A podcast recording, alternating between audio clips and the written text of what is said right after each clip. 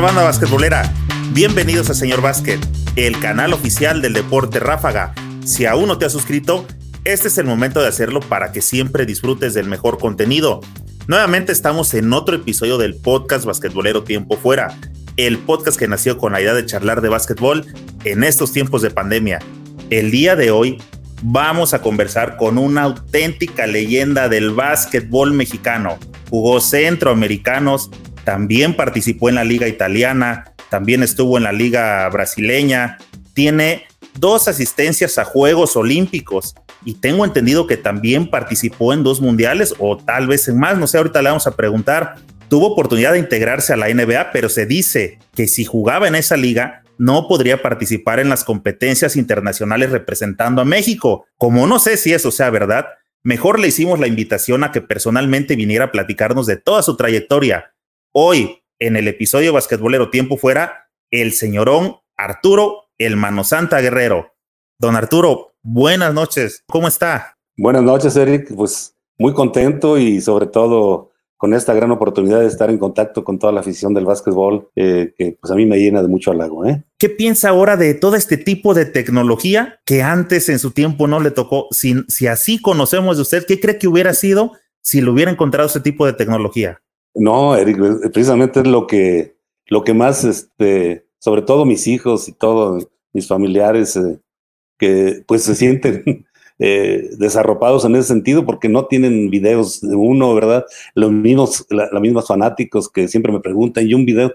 Pues les digo, solamente los tiene, los tiene Televisa, ¿verdad? Hay que poder recuperar algunos. El otro día estuve a punto de recuperar unos, eh, estuve transmitiendo unos Juegos Panamericanos de los de Río de Janeiro en 2007 con Televisa y sacaron unos videos de los Panamericanos del 75. hicieron un comparativo de los juegos y, y que lo iban, quise yo tomarlos para sacarlos de ahí, para poderlos ir a grabar y luego regresarlos, pero me dio pena, o sea, me dio temor porque dije, no van a tener un chip y a la hora de salir aquí de y, fue la cosa que no, no, pero pues ahí, ahí tienen bastantes de copas intercontinentales, de los Juegos Olímpicos 68, los Panamericanos, los Centroamericanos, todo, ¿verdad? Pero ahora con esta gran, con esta gran ventaja que tienen todos los chavos ahora, los jóvenes, pues envidiable, ¿verdad? Para poder estar en contacto constante con, todos. Oiga, y, no se podrá que si Televisa tiene ese material que es, exclusivo, que mediante algún oficio este, los pudiera prestar o que ellos o que le dijera, bueno, no los preste, súbelos a YouTube o que, que, no sea un material que está obsoleto porque ellos no los ponen, nosotros no los vemos. Entonces, ¿de qué sirve? Sí, exactamente. Inclusive el otro día, Eric, eh, hubo, eh, se nombraron los 100 extraordinarios deportistas mexicanos, hicieron un, un eh, de pósters ahí en, Paseo de la Reforma y, lo, organizó Televisa precisamente. Y llegó Emilio Azcárraga y estuve yo platicando con él un buen rato, pero ¿qué crees que se me olvidó decirle de los, de los, videos? Fue, era un momento importantísimo. Importantísimo y yo creo que ahí hubiera, hubiéramos podido hacer algo. Pero espero que en, en estas próximas fechas podamos tener eh, acceso a, a, que, porque siempre he hablado con Toño de Valdés, he hablado con Enrique Burak, anteriormente con Javier Alarcón, ¿verdad? Y me decían, Arturo, es que las máquinas están trabajando 24 horas, ¿verdad? Y, y no podemos meter algún, algo, algo extra, ¿verdad? Y, y es precisamente por, pero bueno, ya vendrán, ya vendrán este, eh, esos videos. Y ahorita yo creo que me da muchísimo gusto poder estar en contacto con, con la gente, aunque aunque no tengamos esos videos, pero tenemos aquí la relación directa y, la charla con ellos. Sí, claro, eso es mejor. Y se le pasó a decirle, oye, es que no quiero que los pongan los videos o, que salgan, quiero que me los den, que me los quiero traer, no que los metan. Sí, exactamente. que, me los presten nada más para, para, pero, pero bueno, vamos a esperar a ver si, si, se puede lograr eso, Eric. Y vuelvo a repetir, pues eh, estamos, estamos en deuda con la gente. ¿eh? Mira, yo te pues, quiero comentarles a todos, ¿verdad? Que eh, pues mis inicios fueron, fueron este, un poco difíciles, ¿verdad? Porque acababa yo de perder a, a, mi padre cuando yo me inicié en el básquetbol, quedé huérfano de padre, ¿verdad? Eh, y quiero aclarar que mi padre quería que yo fuera, que fuera charro, ¿verdad? Porque él, era charro, él le gustaba la, la, la fiesta charra. Pero este, entonces, a raíz de ello, pues eh, vino mi participación en Juegos nacionales infantiles y juveniles, que eran los Juegos de la Revolución anteriormente, ¿no? Que después se, se convirtieron en la Olimpiada Nacional. Y esto fue en, en 1964 que participé con Guanajuato, que quedamos campeones nacionales en, en, en México. Ahí fue precisamente donde me nombraron el mejor jugador juvenil de la República en el 64 y empezó ya precisamente esa, ese sueño y esa inquietud que yo tenía de participar en los Juegos Olímpicos de 1968. Oiga, ¿qué, qué hizo en, en, en ese en ese torneo para que lo hubieran nombrado el mejor jugador? ¿Fue el que más puntos metió? ¿En qué, en qué se basaban en ese tiempo para, para destacar a alguien? Primordialmente eh, era precisamente el, eh, destacaba mucho las cosas de los puntos anotados y todo, ¿verdad? Rompí los récords eh, nacionales que había, impuse un nuevo récord de 77 puntos en un juego contra Guerrero y, y no perdimos ningún juego, porque eh, aparte que no hubo eliminatoria en todo México, porque era, era como un ensayo para los Juegos Olímpicos 68. La inauguración inclusive fue allá en el Estadio Olímpico de Ceú. Y, esto precisamente no hubo eliminatorias regionales, entonces participaron muchísimos equipos, ¿verdad? Y resulta que el primer juego nos tocó contra Distrito, eh, Guanajuato, Distrito, y, pues le ganamos a Guanajuato, le ganamos a este Distrito, donde ahí participaron eh, grandes amigos que posteriormente conocí muy bien, como Holman, como el Sur de Hermida, como Prado, todos ellos que jugaron como, con el Distrito Federal, pero entonces se ingeniaron ahí que dijeron, pues vamos a, a, hacer grupos porque se quedaba el distrito fuera en el primer juego, ¿verdad? Entonces hicieron la forma de cómo adecuar todo, eh, a tal grado que el distrito llegó al tercer lugar. Eh, llegó al tercer lugar, este, eh, nosotros eh, fuimos campeones, le ganamos a Jalisco la final, donde también participó un gran amigo mío, este Roberto Lúa, ¿verdad? Un tremendo jugador que también fue seleccionado nacional y, y es uh, un hermano mío de la vida también. Eh, por Chihuahua estaba el Tina Ávila, estaban eh, varios jugadores que posteriormente desarrollaron y destacaron mucho eh, en la selección y en el básquetbol mexicano, ¿verdad? Eh, ya, de ahí se vino ya otra, otra mira y otra, otro enfoque de, de, del básquetbol para mí, porque yo ya, al haber logrado este objetivo, al año siguiente, el, el profesor Córdoba con la Universidad La Salle vino a una gira acá a León, Guanajuato, y jugaron contra nosotros acá y, y, pues total tuve una invitación de, del profe a, a, irme a la Universidad La Salle en 1965. Me invitó a, un, a, ver un, a ver un torneo que acabé jugándolo, ¿verdad? Me dijo que me vistiera para el último juego cuando jugaban por el campeonato. Y me dijo el profe, dijo, si vamos una ventaja de unos 20 puntos, lo meto, lo meto un rato. Era contra Universidad de las Américas cuando traía todos los americanos grandototes este, con, con el coach este, Mo Williams, ¿verdad? Entonces, pues se, se conjugaron ahí varias cosas. Eh, había un jugador en la Universidad de La Salle que era mi rival, pero super rival en los Juegos Juveniles, que era Abel Mier. Y, y quién iba a pensar que ese día eh, se hizo de, de, golpes con uno de los americanos de, y lo expulsan, ¿verdad? Y entonces, este, íbamos perdiendo ahí en ese momento y el profe Córdoba pide tiempo y me dice, a ver, Guerrero va a entrar. Y ah, caray. Dije, bueno, pues bueno, este, de eso pedía limosna, ¿verdad? Y, y, va para adentro. Entonces fue un juego que, que me abrió a mí mucho las puertas porque eh, nadie me conocía, ¿verdad? Pues todos me preguntaban, ¿cómo te llamas? ¿Quién eres? Empezó el juego y empezó a, dar, a darse las cosas bien. En ese juego estaba presente Lester Lane, que iba a hacerse cargo de la selección nacional y, y Gustavo Sagiante, en paz descanse los dos, ¿verdad? Mis queridos coaches de México 68. Y, y, pues termina el juego y terminamos ahí, este, metí 52 puntos de juego y, y pues me invitan ya al centro olímpico, me invitan a que yo no tenía ni, ni permiso de mi mamá porque yo les di al profe Córdoba, ¿no? Le digo, espérenme, no puedo decidir hasta que no diga mi mamá, no, no, dice, esto lo vamos a ver, yo hablo con su mamacita y esto y lo otro. Bueno, en aquel nosotros ni teléfono teníamos ni nada, ¿verdad? Eran cosas, circunstancias muy, muy, muy, muy adversas, ¿verdad? Pero bueno, ya se concretó eso, ya me fui para allá, para México, me fui a la Universidad La Salle, entonces, este, pues eh, quería que ya me fuera al Centro Olímpico, pero el profe Córdoba acordó, acordó con Lester y acordó con, con el general Clark, que era el presidente del Comité Olímpico, para que eh, yo jugara Liga Mayor ese año, el de 65 con la Salle, y en el 66 ya me, incorporara con ellos, ¿verdad? Entonces, jugué, estuve entrenando con ellos algunos, algunos eh, días y, este, y posteriormente ya me incorporé en el 66 después del Nacional de Hermosillo, que, que lo ganamos allá con Distrito, ganamos la final a Chihuahua y ya me incorporé con, con la selección y ahí pues ya, ya vino pues la etapa internacional, ¿verdad?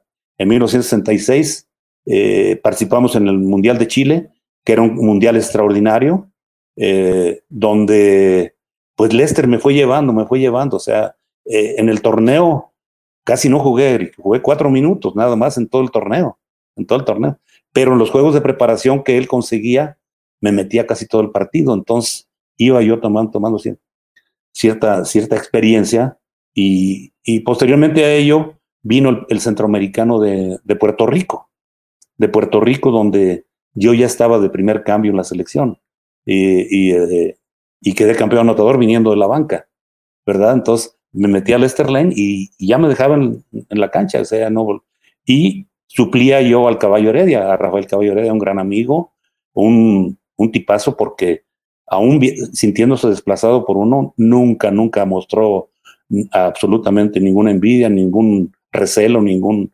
ningún rencor ni nada, ¿verdad? Al contrario, muchos consejos, ¿verdad?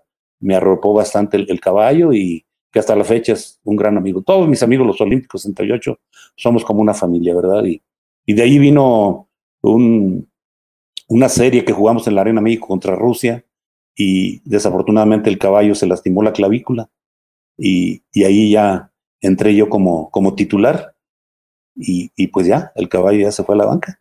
Ya, este, ya de ahí, a fin de año fuimos a una gira a Estados Unidos, jugamos aproximadamente 28 juegos por allá con universidades de primer nivel, que eran las giras que hacíamos cada año con Lester Lane, ¿verdad? Y, y pues, eh, ¿cuál fue mi sorpresa, Eric? Que ese año allá en Estados Unidos, este, eh, me hicieron ciertos nombramientos de, de, All American allá, ¿verdad? Jugando esta gira con la selección. Y, y fue precisamente cuando se entregaron los primeros heraldos. Fue la, los heraldos a, a, los mejores deportistas, a los mejores artistas, a los X, ¿verdad? Y, y mi gran sorpresa, ¿cuál fue? Que, que, me dieron el heraldo en 1966, el primer heraldo de, de, México. Y, y, pues para mí fue algo mucho, muy motivante eso, ¿verdad? El, bueno, vamos a tocar eh, varios temas, pero nos dio una, una semblanza, este, eh, extraordinaria.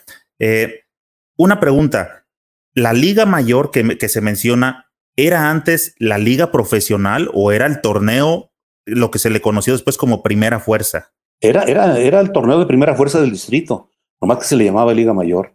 Era un torneo eh, que cuando el, el, señor Bru fue presidente de la Asociación del Distrito Federal, le dio, le dio un, un, prestigio y una competitividad tremenda, porque venían jugadores de todo México a jugar con comunicaciones, a jugar con Marina, a jugar con Hacienda, a jugar con, con todos estos equipos que tenían mucha trayectoria, mucha trascendencia. Telepar, el mismo equipo del señor Bru y Universidad La Salle, ¿verdad?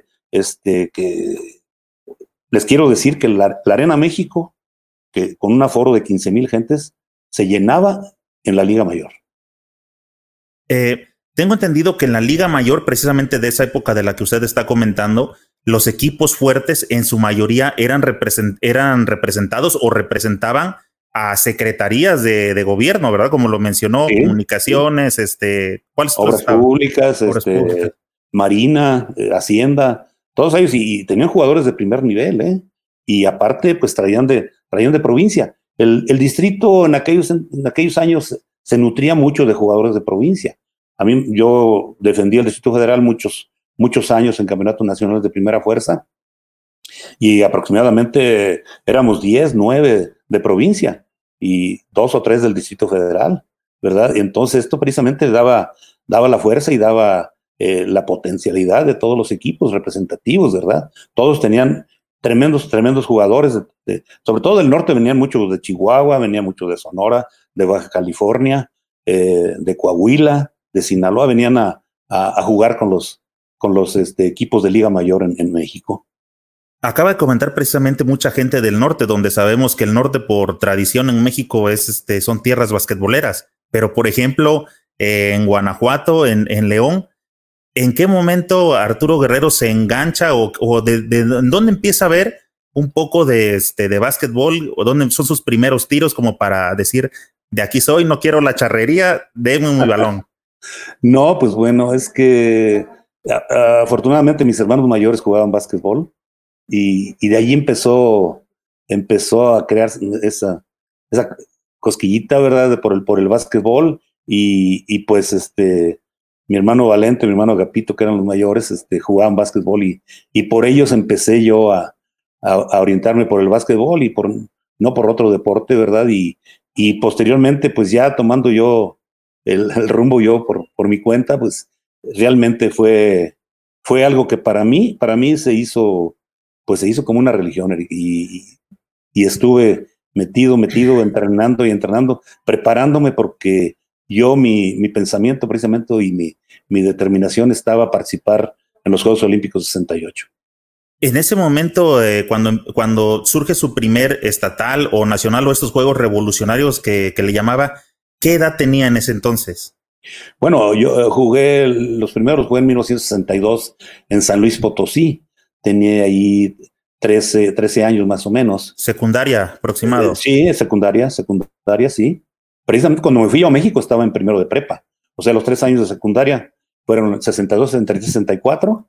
Este, los jugué, los jugué por Guanajuato. En 62 eh, eh, quedamos tercer lugar en San Luis, medalla de bronce. En 63 en Puebla quedamos medalla de oro, ganamos el primer lugar.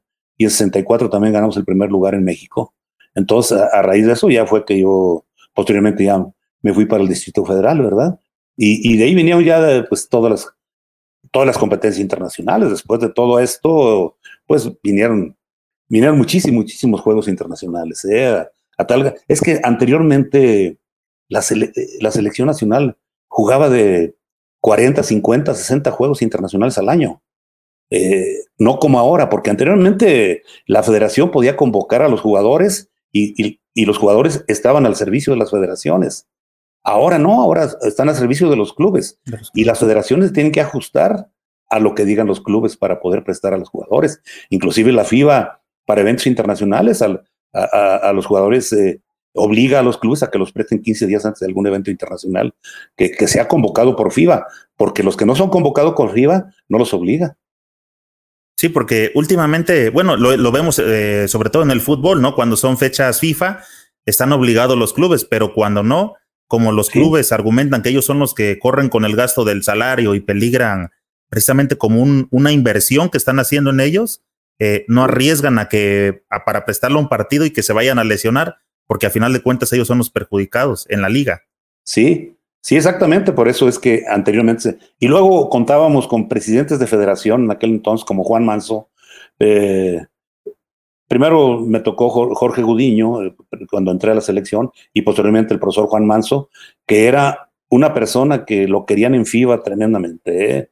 Y Mr. William Jones le, le ofrecía juegos internacionales cada vez, Boris Stankovic lo mismo, y Úrsula, la secretaria de FIBA, en aquel entonces, que eran los que manejaban todo el básquetbol mundial, pues este, tenían mucho, mucho aprecio por, por el profesor Juan Manso. Y el profesor Juan Manso, un romántico entregado con todo su comité directivo, con el señor Hernández Escalera, con, con el Chamizo, con Eduardo Curcio, con eh, el arquitecto Lara Galicia, eh, pues el, el, ingeniero Guzmán, Guzmán Garduño, tantos que, que puedo mencionar, ¿verdad?, de, de, esa federación, que realmente nos daban la gran oportunidad de poder tener eh, mucho roce internacional eh, cada año. ¿eh? ¿eh? don Arturo, mire, por aquí voy a ir insertando algunos comentarios que vienen siendo puntuales sobre lo que estamos platicando, unos aprovechando para saludarlo, pero otros que nos van a ayudar a, a seguir la conversación y aquí sobre, sobre lo que estamos platicando en particular. Por ejemplo, dice Armando Rondal Tapia, la Liga Mayor llegó a ser considerada una competencia de muy alto grado de dificultad, con mayor competitividad que los campeonatos nacionales. Ah, sí, claro. Armandito, ¿qué tal? Gusto saludarte, ¿eh? Hijo de una, una persona que yo quise mucho, respeté mucho, don Alfonso Roldán Picasso, el padre de, Armando. Eh, una pluma muy estricta, muy fuerte, muy que escribía de básquetbol en la afición. Eh, tremendo, tremendo don, don Alfonso, que mis respetos y, y siempre mi, mi, recuerdo infinito hasta el cielo. Y, y sí, efectivamente, lo que dice Armando, eh, la Liga Mayor era una liga súper competitiva, eh, vuelvo a repetir como antes, y, los periódicos, los diarios, eh, era, era, era de portada cuando había Liga Mayor. Las fotos salían en las portadas, ahora como sale el fútbol, antes salía, salía el básquetbol precisamente en, los diarios de México. ¿eh? A ver, tenía otra pregunta por aquí, permítame, estaba, era referente a las universidades, dice, Ay, se me perdió. Es que eso es lo que pasa. Mm, dice, bueno, en lo que le encuentro dice Ángel Delgado, saludos al coach Arturo desde Irapuato, campeón nacional con la Universidad de León en Conalep, en Conadey. Ah, Angelito, jugador, jugador de la Universidad de León, de la UDL. Eh, tuvimos una experiencia muy bonita en el, en el, en el básquetbol estudiantil y de unos gratos recuerdos precisamente con la Universidad de León que creo que a él se, también son imborrables para él, ¿verdad? Fueron momentos muy, muy buenos que después que dejé yo la selección y todavía inclusive en 2009 que tenía a los muchachos en la UDL, eh, tomé la selección de nuevo y fuimos a participar al centroamericano en, en Cancún, que lo ganamos precisamente para lograr la clasificación siguiente a eventos internacionales y fuimos al, al premundial a Puerto Rico. La pregunta que estaba buscando que no pude encontrar decía más o menos eh, que si usted les podría platicar cómo es que en esos tiempos de que jugaba universidad, cómo es que la, Universidad de las Américas traía jugadores extranjeros. Ah, eh, precisamente eh, anteriormente a que se, llamara Universidad de las Américas, se llamaba México City College. y, este, y traía jugadores americanos de muy buen nivel, ¿eh? de muy buen nivel. y podían jugar con, inclusive con cinco americanos. ¿eh? Y de ahí eh, traía algunos mexicanos que jugaron con ellos, como pues, Pancho Solórzano de, de Chihuahua, como fue Pancho López de Baja California, en paz descanse, como fue Víctor Vázquez acá de, de, de Irapuato, Eduardo Ramírez aquí de León, tantos, pero realmente Jaime Peña, un gran jugador también, que también jugó en la selección nacional, también jugó con Universidad de las Américas, pero el fuerte, el fuerte del, del equipo de la Universidad de las Américas eran los americanos, ¿verdad? Eh, y, lógicamente, eh, Mo Williams, que tenía muy buenas relaciones en Estados Unidos, trae, cuando trajo a este Eric Herr, eh, Eric Herr que fue un, un gran jugador que jugó en Nebraska, que fue precisamente a la universidad que yo fui en 1969, cuando tuve invitaciones para ir a, estudiar a Estados Unidos, ¿verdad? Tuve, después de los Juegos Olímpicos de 68, tuve varios ofrecimientos de beca en universidades de Estados Unidos y eh, opté por ir a la Universidad de Nebraska, donde acabamos de tener una serie contra ellos y, el coach Yoshi Priano se hizo muy amigo mío y, opté por ir allá. Desafortunadamente tuve el problema de que mi madre eh, enfermó de cáncer terminal y este, tuve que regresar a México y, pues ya realmente el haber dejado Trunca el primer año ya no me daba oportunidad para, para continuar y aparte pues este eh, tuve después los ofrecimientos de, de Brasil y de Italia, entonces ya, ya me quedé por acá. Dice por acá anda el señor Carlos Cardeno, como siempre un gran gusto tener la oportunidad de saludarlo, verlo y escucharlo, coach. Carlitos, qué gusto saludarte, Carlitos. ¿Eh? No, tremendo árbitro, grandes experiencias con él, ¿verdad? Y, y eh, con una calidad, una calidad moral y una calidad de una ética muy, muy firme que tiene Carlitos y creo que es un, un elemento muy positivo para, para, el arbitraje mexicano, ¿verdad? Y, y pues eh, nos acompañó cuando yo traje la selección en, los años noventas, que posteriormente vamos a hablar de todo ello. Ahorita, creo que hablamos más ahorita de la etapa de jugador y posteriormente hablamos de la, de la etapa de, de entrenador, Eric. Exactamente. Usted sí sabe, don Arturo, sí sabe cómo vamos este, llevando este rollo. Oiga, este, nos quedamos precisamente en, esta etapa universitaria. Entonces, usted ya se vino con la prepa La Salle desde Guanajuato y, la, y continuó en la universidad en la Ciudad de México o llegó directamente a la Ciudad de México a la Universidad La Salle? No, llegué a prepa. Llegué a prepa porque yo estaba en primero de prepa. Ah, sí, es cierto. Terminó la secundaria solamente en Guanajuato, la secundaria, sí, Y, estaba estudiando primero de, primero de prepa acá, acá en León y este, me fui a, mitad de año. Me fui el 11 de junio. El 11 de junio fue precisamente el juego ese histórico con, con, contra la Universidad de las Américas. Y una semana después fue que me fui para, para México a continuar mis estudios, ¿verdad? Y a jugar ahí con el querido equipo de Universidad de La Salle, con mi querido profesor Constancio Córdoba, que aprendí muchísimo también de él, ¿verdad? Allá en, México, y donde tuve grandes compañeros, como los hermanos Lando, como eh, Abel Mier, eh, como Héctor Ocampo, eh, Alfonso Sánchez, el Chino Calderón, tantos, tantos, este, Jorge Bastida, que fueron grandes, grandes jugadores y que, que logramos varios campeonatos de Liga Mayor. Oiga, una que no se nos puede pasar. ¿De dónde viene el apodo del Mano Santa? Ah, bueno, precisamente eh, de ese juego, de ese juego contra la Universidad de las Américas. Era un juego que estaba transmitido a todo México, pero no por televisión, ¿eh? porque no, no por radio, ¿verdad? La XCX, la XCX tenía cobertura en toda la República.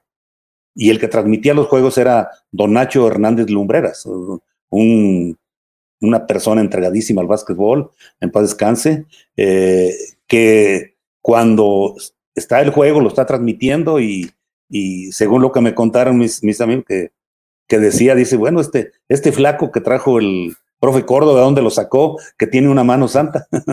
y entonces ahí empezó lo de mano santa, eso, ¿verdad? Porque eh, acá el, el, mote con el que me conocen acá en León más y acá en el centro es por Pitos Guerrero, ¿verdad? Sí, también leí eso. ¿Y ese de dónde viene? Eso es precisamente eh, de algo. Mi, mi madre siempre eh, prometía, unos, hacía, iba con la Virgen de San Juan de los Lagos a pagar mandas y todo eso, ¿verdad? Entonces yo la acompañaba y, y allá la tradición es comprar pititos de barro, ¿verdad? Unos pititos que hacen y los venden por puños, ¿verdad? Entonces yo estaba en tercero de primaria, me acuerdo, tercero, cuarto de primaria, y traje puños y, y los llevé a la, a la, primaria, ¿verdad? Y un muchacho ahí, pues ya enfadado con los pitos, dice, ah, qué lata das con tus pitos, te vamos a poner el pitos. Y, y pues ahí, se quedó. ahí se quedó, ¿eh? Se quedó. también, este, me he dado cuenta que esas, hace rato como usted lo mencionaba, esas plumas poderosas críticas que existían antes, este, influían demasiado que le llegaban a poner algún mote a algún jugador y era de ahí, este, más conocido hasta por el mote que por su nombre. Eric, eh, les quiero contar a ti y a todos eh, algo muy, muy importante. Eh, yo quiero que sepan que la rivalidad deportiva que tuvimos Manuel Raga y un servidor fue algo tremendo y que a mí lo personal me hizo crecer mucho. La rivalidad con, con, Manuel, porque me, me obligaba a superar muchísimo, muchísimo. Lo que quiero decir es lo siguiente. Los periodistas estaban divididos y no se sentaban juntos. Los raguistas se sentaban juntos y los guerreristas se sentaban juntos. O sea, inclusive muchas veces hasta, hasta de no hablarse, ¿eh? era, era muy, pero era algo muy bonito, ¿verdad? Que, que posteriormente lo platicábamos, ahora ya lo platicamos Manuel y yo, porque eh, nos hablamos muy frecuentemente, Manuel y yo, llevamos una gran amistad, todo eso. Y, y hay muchas cosas que, que vamos a platicar de, de esta rivalidad deportiva porque, eh, créemelo, Eric, que desde el calentamiento yo veía a Raga que clavaba la bola de una forma y yo iba y la clavaba de otra forma porque la gente, sí, en la presentación, eh, pues cuando presentaban el equipo, este, yo era el segundo que presentaban y él era el, era el que cerraba. Y, en los aplausos ahí hasta yo decía, sí, le aplaudieron más a él y todo eso, ¿verdad? Era una, era una rivalidad. Yo era el número 5 y él era el número 15, ¿verdad? Entonces, Dígame, dígame. No, Erika, adelante. Ah, pero vamos poniendo en, contexto porque habemos muchos, eh, ah, supongo que hay gente eh, más recientón que a lo mejor dice, ¿y, de qué se trataba la rivalidad? Entre esos me encuentro yo. Este, ¿Por qué eran rivales? ¿Tenían la misma posición? Este, ¿Son de la edad? ¿Por qué esa rivalidad, según los periodistas? No, eh, él, él, él, es mayor que yo, él, un ciclo olímpico. Él participó en Tokio. Él participó en Tokio, él, él, me lleva aproximadamente eh, tres años y medio, cuatro, ¿eh? O sea, un ciclo, que es un ciclo olímpico, ¿verdad? Entonces, este, eh, la rivalidad era que los mismos jugadores de la selección nos decían, oye, Manuel, ¿qué es? Y el avión arellano venía y me picaba, ¿verdad? Eh, la UA Quintanar también me, venía y me decía que el caballo, todos ellos, y todos nos, nos, nos nos este, pullaban, ¿verdad? Para, para, y nosotros teníamos un juego de práctica todos los sábados con Lester Line. Él le llamaba un scrimmage, ¿no? Entonces, siempre Manuel estaba con unos y yo estaba con otros. Nunca jugábamos juntos en los juegos de práctica, precisamente para enfrentarnos, para enfrentarnos. Este, y jugábamos solteros contra casados, ¿verdad? Y entonces, este, a él lo mandaba con los casados y a mí me dejaba con los solteros. ¿verdad? Y, y, nos daban, eran, tremendos juegos, ¿verdad? Pues les quiero decir que yo tenía un gran deseo y un de enfrentarme con, con Ignis de Varese, el equipo de él, campeones de Europa, un tremendo equipo, ¿eh? En, en 71 les quiero decir que cuando él lo nombran el, el mejor jugador europeo, el mejor extranjero de Europa, eh, yo acá me nombran el mejor jugador de América Latina. Entonces, quiero que la gente sepa más o menos lo que estábamos hablando, ¿eh? eh ¿Qué se hablaba dentro de la cancha? Jugamos la final de, clubes 1973, yo jugando con Sirio de Brasil y él con Indies de Varese. Eh, y los periódicos al día siguiente del juego dice, los mexicanos se odian. Así sacaban, ¿eh? en, la cola de Sao Paulo, en eh, todo. y era precisamente todo eso. Me acuerdo que yo antes del juego le hablé por teléfono para desearle buena suerte y no me contestó el teléfono, ¿verdad? Entonces, mi compañero de cuarto era Ubiratán Pereira Maciel, campeón mundial en 1963 con Brasil y un gran amigo, en paz descanse, ¿verdad? Pero me dijo, Guerrero, no te preocupes, en la noche en la cancha les vamos a dar.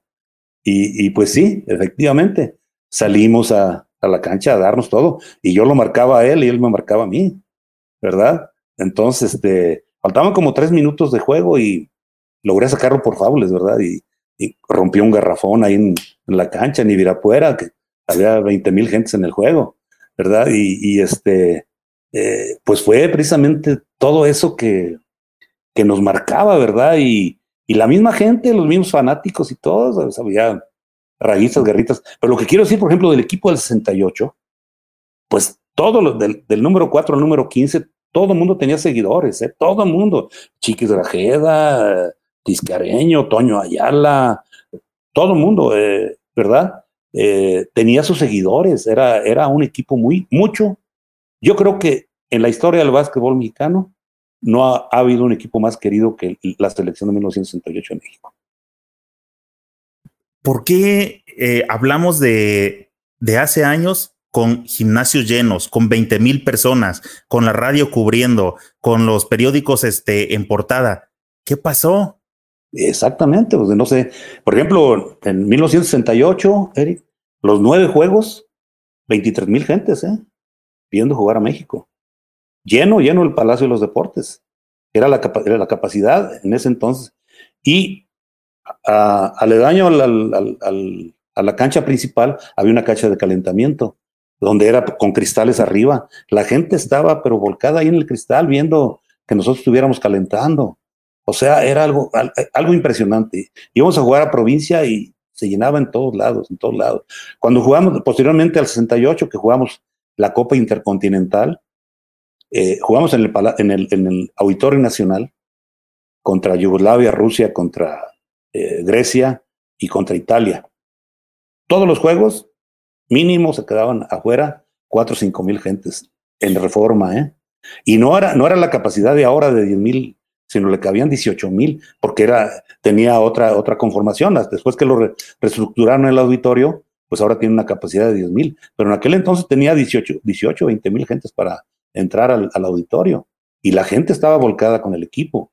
Era, era algo de mucho, de mucho respeto el básquetbol, de mucho respeto regresando al, al, tema con este con Raga en, en cuanto al, al, juego, realmente al juego. ¿Tenían similitudes? Este, ¿Tiraban igual, colaban, eran rápidos para romper? ¿Qué, los hacía como, qué los identificaba o, por qué la gente los, lo, lo, los comparaba? No, Manuel era, era, era un espectáculo, Manuel, era verlo con sus cualidades físicas, con su, eh, tenía un, con su salto, pero su salto de parado, eh, tremendamente. En, entrenábamos con bolas medicinales para, para brincar más y saltar en, los entrenamientos en, en, el centro olímpico. Pero Manuel, Manuel agarraba la, la bola medicinal de 5 o 6 kilos de abajo del aro y la clavaba, siendo un jugador de 1,90, ¿verdad? Este, lo cual, lo cual yo, yo no alcanzaba a hacerlo eso. Yo en carrera sí, sí brincaba bastante, brincaba, pero la cuestión, eh, ahora en tiro, él, él, tenía otro tipo de tiro al, al, al mío, ¿verdad? Eh, lo que sí es que la entrega que teníamos, por ejemplo, éramos los primeros que llegábamos a entrenar y, al final del entrenamiento nos quedamos a hacer nuestra rutina de tiro de 300, 400 tiros, ¿verdad? Fíjese que eh, con los invitados que hemos tenido por aquí, eh, me refiero precisamente a los de a los de antaño. Ese es un tema muy común que todos vienen platicando de es que la entrega, es que el corazón, es que nosotros hacíamos esto creo que ya no lo ven en las en las camadas actuales, ¿verdad? No, no, definitivamente. Eh, recuerdo en la gira antes, antes de que fue exactamente donde donde Linis de Varese le, habló a Manuel. Estamos jugando la Copa Chieti en la ciudad de Kiev, Italia. Jugábamos ahí contra eh, el Standard Lieja de, Bélgica, donde jugaba Korach, un yugoslavo que era el mejor jugador de Europa, ¿verdad? Y jugó Lili de Varese, jugó la selección de, de, Yugoslavia y nosotros. Y nosotros, y ganamos el torneo precisamente. Le ganamos ahí a Yugoslavia en dos tiempos extra, la final. Fue un juegazo tremendo, ¿verdad? Tremendo. Y, y al final del, en la premiación, este, le dan a él un trofeo como el jugador más espectacular del torneo. Y a mí me dan un trofeo como el jugador más combativo. Entonces, okay. este, entonces dice uno, bueno, como dos mexicanos, ¿verdad? Que nos. Sí. Eh, que, a, a, igualmente también después del, del Mundial de 74 en Puerto Rico, que los dos fuimos seleccionados por el continente americano, que él no pudo ir porque era cuando estaba cambiándose de, de, de, de Linis a, al Federal Lugano de Suiza. ¿verdad? Y yo, yo asistí precisamente a esa gira con la selección de América contra la selección de Europa, ¿verdad? Que fueron cuatro, cuatro juegos, pero ahí yo quedo campeón anotador con, del Mundial con promedio de 27 puntos y él queda segundo lugar con 26.3, algo así, casi, casi igual los dos, ¿verdad? Este, fue algo, algo, algo muy bonito y todo, ¿verdad? Eh, y, y, pues eh, son, son momentos que, que los estamos ahorita contando así de, de, chispazos, ¿verdad? Yo quería llevar una cronología, pero no, no, para no acartonarlo. Yo creo que la espontaneidad es mejor. ¿eh? Sí, usted, como se sienta cómodo, mire, este, le iba a preguntar, hace rato comentaba usted que eh, Raga medía 1.90 y que era un jugador espectacular. Este, ahorita con los números que nos viene dando, vengo, venimos viendo que sí, realmente eran como muy similares en, algunas situaciones. ¿Cuál, ¿Cuál es la estatura de Arturo Guerrero en esa, en esa época también? No, yo era 1.93, 1.93. Y Manuel era por ahí. Era, estábamos eh, Pombián, La Aguja, él y yo, más o menos en, en, en, el mismo nivel de estatura. El más alto que era ahí, entre comillas, era Toño Ayala, que era el poste. 1.99, que no llegaba a los dos metros, pero Toño con un corazón y una entrega tremenda, que se fajaba. Siempre Toño estaba peleando el, el, el, el liderato de tableros en, en los eventos internacionales. Era, era muy fuerte en los rebotes, en la pintura, ¿verdad? Y luego lo secundaba posteriormente Alejandro Guzmán, que era su relevo y que también era muy fuerte en la pintura, ¿verdad? Pero ninguno de, ninguno de todos los jugadores en, en el 68 llegaba a los dos metros. Oye, y ahorita que comentaba que, por ejemplo, en ese torneo con Raga eh, era cuestión de un puntito y cuestiones de estas decimales en cuestión de puntos. La pregunta es, ¿y dentro de la cancha, cuando estaban los dos, sí se soltaban la pelotita? Claro, claro, sí, sí, sí, eso sí. Él, por ejemplo, yo ahí en ese mundial tuve la oportunidad eh, eh, y, y, empaté el récord mundial de anotación en un partido, que lo tenía Ricardo, eh, Ricardo Duarte de Perú, que lo había impuesto en el 63 en Río de Janeiro, con 42 puntos, ¿verdad? Entonces yo contra África Central anoto 42, pero to todavía quedaba algo de tiempo, ¿verdad? pero ya el juego lo teníamos ya, ya ganado. Y me saca Pedro Barba. Y fue Juan Manso a decirle, mete el otro rato para que ponga nuevo récord. No, a mí no me importan los récords. Y no me metió, ya no me metió. Ya me, quedé ahí con 40. Todavía ahorita es el décimo récord mundial. Ahorita el primer el récord mundial lo tiene un, un coreano con 62 puntos. Oiga, pues quiero meter esta pregunta por aquí. Este nos va a regresar aquí a la, pero creo que es buena. Dice Leobardo Lozano. ¿Cómo se estructuraba el básquetbol universitario en su época? ¿Había algo parecido a la liga actual, la Liga AVE? No, no, definitivamente no. Anteriormente eh, había mucha, mucha tolerancia, mucha flexibilidad para poder participar. Eh, no era tan estricto, ¿verdad? Porque eh, inclusive Alejandro Guzmán, Jaime Salas, el Pichelli y un servidor, nos invitó la Universidad Autónoma de Puebla a que los reforzáramos en, lo, que, lo que ahora esconde. Eh, eh, y, jugamos contra ellos, con ellos unos partidos, ¿verdad? Allá en, Puebla. Eh, y lógicamente nos, nos, inscribieron ahí en alguna carrera y esto y lo otro, ¿verdad? Pero, pero no éramos estudiantes regulares de la Universidad de Puebla, ¿verdad? Pero no, no éramos motivo de, de tener alguna sanción o, que nos protestaran, ¿verdad? Y jugábamos, jugábamos. Ahora no, ahora sí ya la cosa está muy estructurada, está muy bien, muy bien este, normada, ¿verdad? La, Liga AVE, pues yo creo que puede, es el gran semillero que debe de ser del básquetbol mexicano. Y yo creo que ahorita el, participar en la Liga AVE es precisamente ya un privilegio de las universidades. y el reglamento es muy estricto. Tengo otra, creo que es buena, también dice Antonio Mendiola. Pregunten al coach cuántos juegos de preparación tuvieron para la Olimpiada eh, México. Jamás ninguna otra selección ha tenido esta preparación y cumplir tan perfectamente su ciclo. Toño, qué gusto saludarte, Toño. ¿eh? Lo quiero mucho, mi Toño. Este, pues sí, efectivamente. Y Toño, que es un gran analista, ¿eh? le encanta mucho los, análisis y, las estadísticas.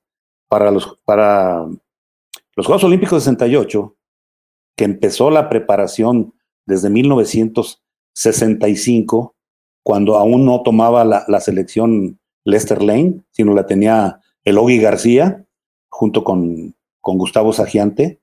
Jugaron, eh, se, jugó un centro básquet en, el, en la Arena México, donde eh, México logró el, primer lugar, la medalla de oro, ganándole, ganándole a Puerto Rico. Puerto Rico con un gran equipo en aquel entonces que eh, venían de ser cuarto, cuarto lugar, porque fueron cuarto lugar en Tokio, en 64. Entonces, este, fue un triunfo muy, muy importante para el básquetbol mexicano en 65, ¿verdad?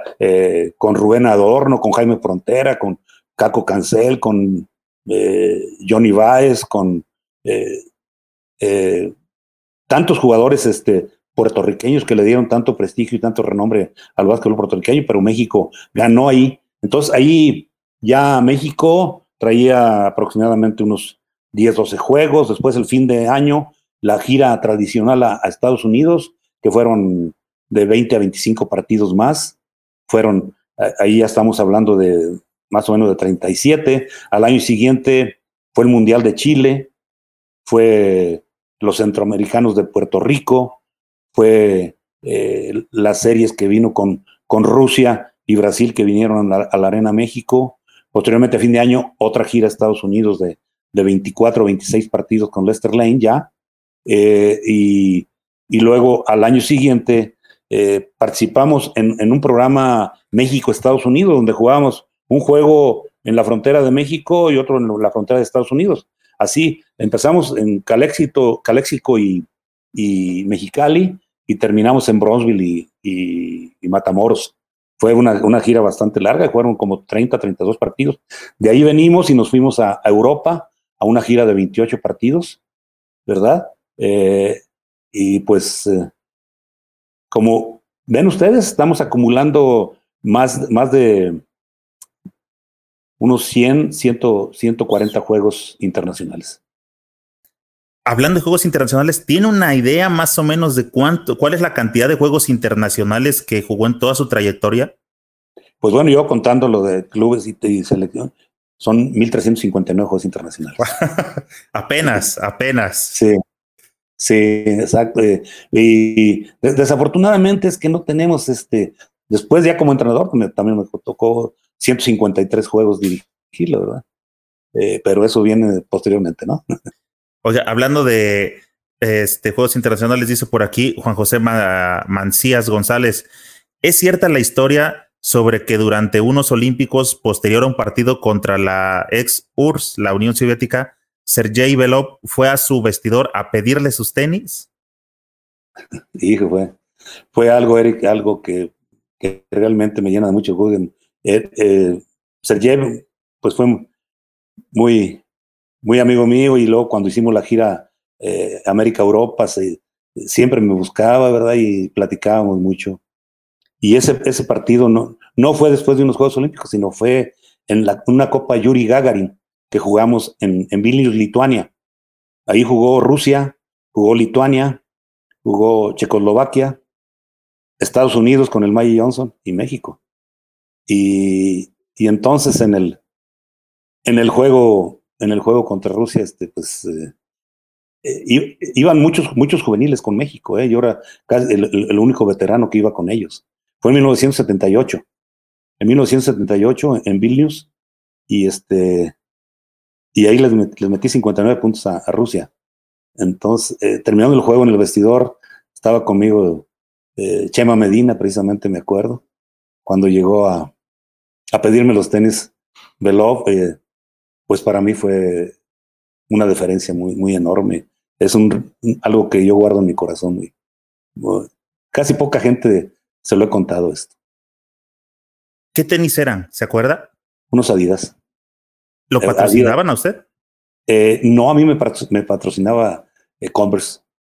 Me patrocinaba Converse y nada más que en ese entonces me acomodaba mucho un, un modelo top ten Adidas Top Ten, eh, y porque tuve problemas con el tendón de Aquiles.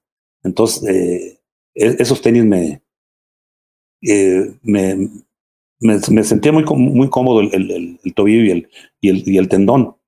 Tan es así que, que cuando tuve mi fábrica de tenis, este, ese modelo fue el modelo campeón de, de ventas en, en, mi fábrica, sí, sí, sí. Era el 80-20.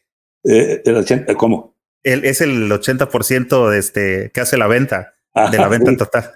Sí, no, sí, el modelo campeón.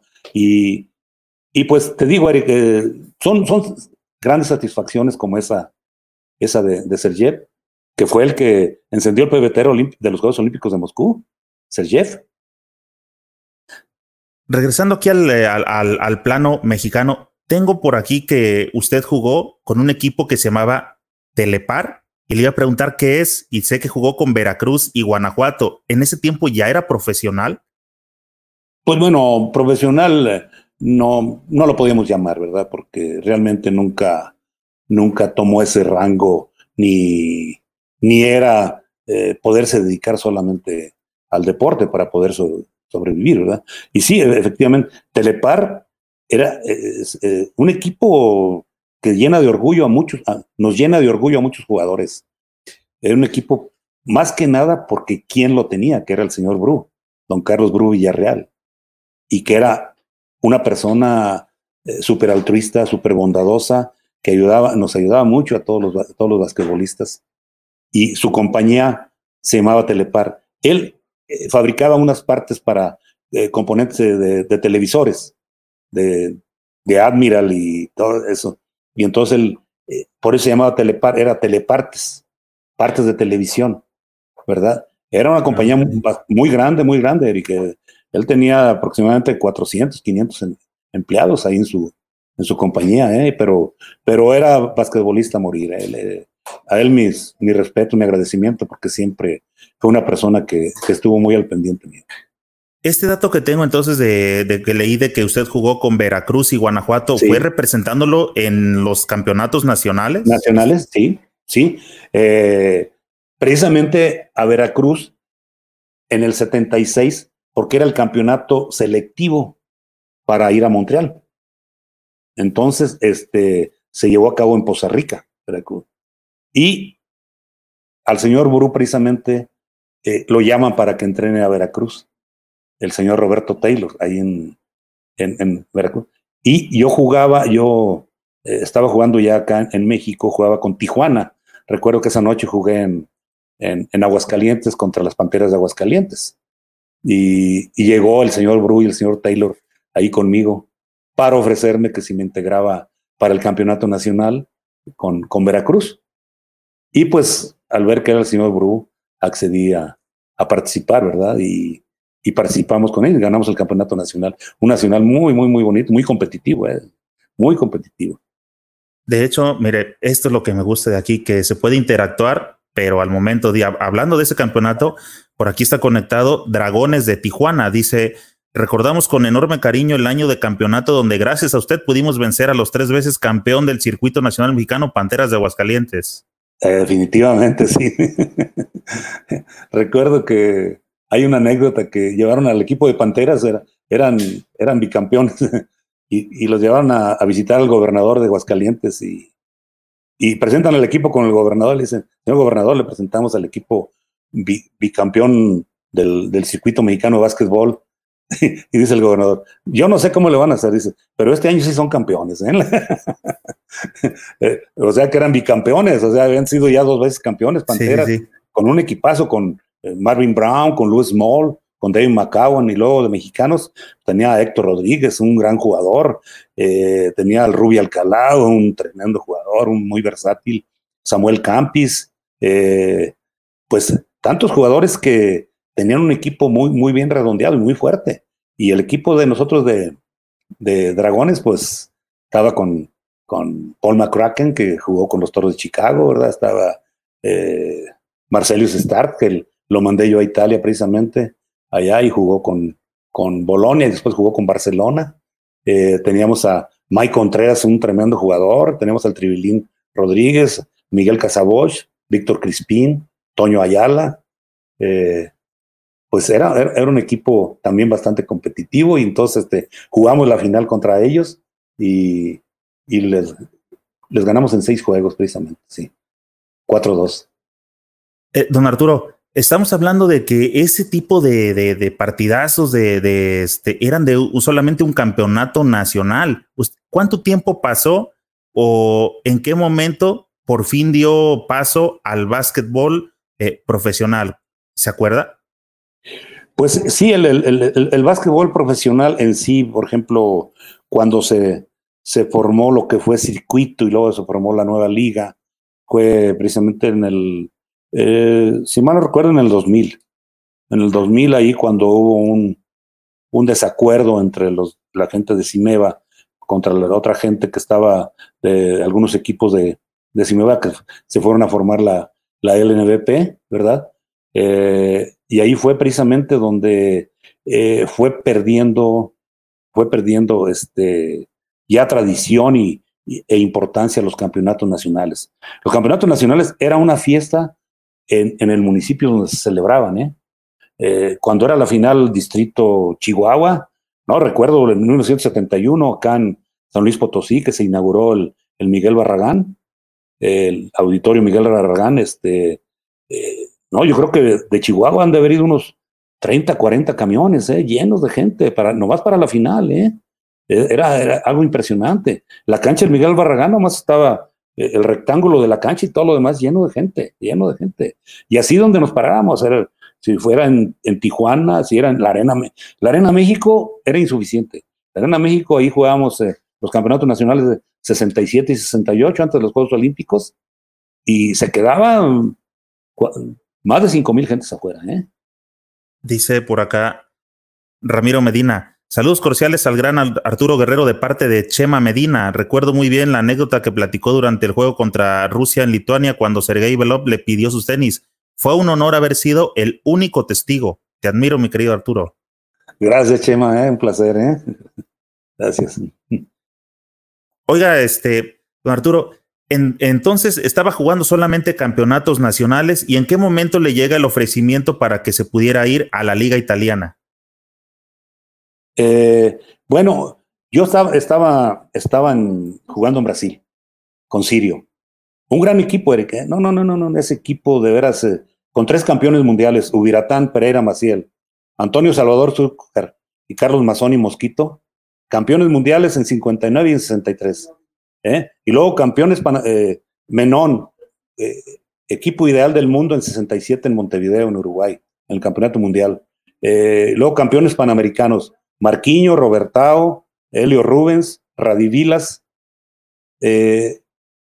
o sea, nomás te imaginas la calidad de equipo que teníamos. Entonces, pues yo había tenido unos ofrecimientos de, de, de Italia tenía el deseo, el deseo de ir a jugar a Europa, tenía el deseo de ir a jugar allá, este, y más que nada precisamente para, para encontrarme allá con, con Manuel, ¿verdad? Enfrentarme allá con él. Y, y este, pues resulta que, el año que yo voy para allá, eh, él se va para Suiza, ya no nos tocó.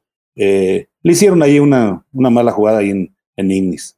Eh, pero el, jugador que llevaron ahí a Ignis en lugar de él, para nada que tenía la calidad de Manuel. Charlie Yelverton, un, un morenito americano, pero que jugó conmigo los torneos de verano allá en Italia, Charlie Yelverton. Pero calidad de, jugador, no, no, no, para nada compararse con Manuel, ¿eh? para nada.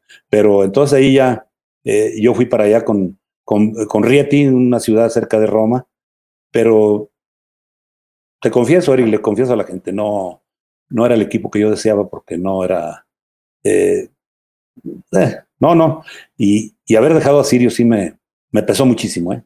Muchísimo. Porque, me, porque Zúcar, que era vicepresidente del club, pues me pidió y me rogó mucho y que me quedara en Brasil y, y no, no accedí a ello. De hecho, pues ah, perdón, dígame. Sí, no, adelante. Eric. De hecho, leí que este, le ofrecieron nacionalizar lo brasileño. Exactamente. Este, José Claudio Reis, un, eh, que era dirigente del básquetbol brasileño y que a la vez también era vicepresidente de, de, Copava, de la Confederación Panamericana de Básquetbol.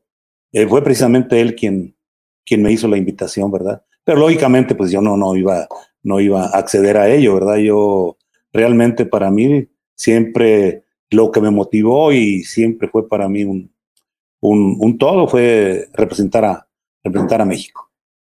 Dice por acá Iván Luna, Oscar Smith, leyenda de Brasil y que también jugó en el Sirio de Sao Paulo, en una entrevista habla el porqué de su apodo de Mao Santa por su comparación ofensiva con Arturo Guerrero.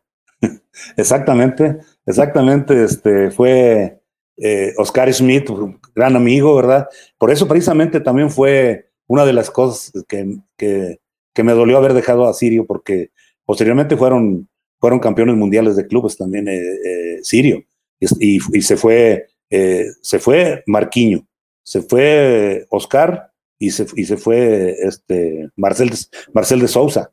O sea, con ellos tres y, y con toda la gente que todavía tenía Sirio, era un tremendo equipo, un tremendo equipo. Esa final, precisamente, Ignis, Ignis eh, Sirio, Ignis eh, Sirio, este, nomás imagínate, eh, Ignis de Varese, con Bob Morse y Manuel Raga de extranjeros.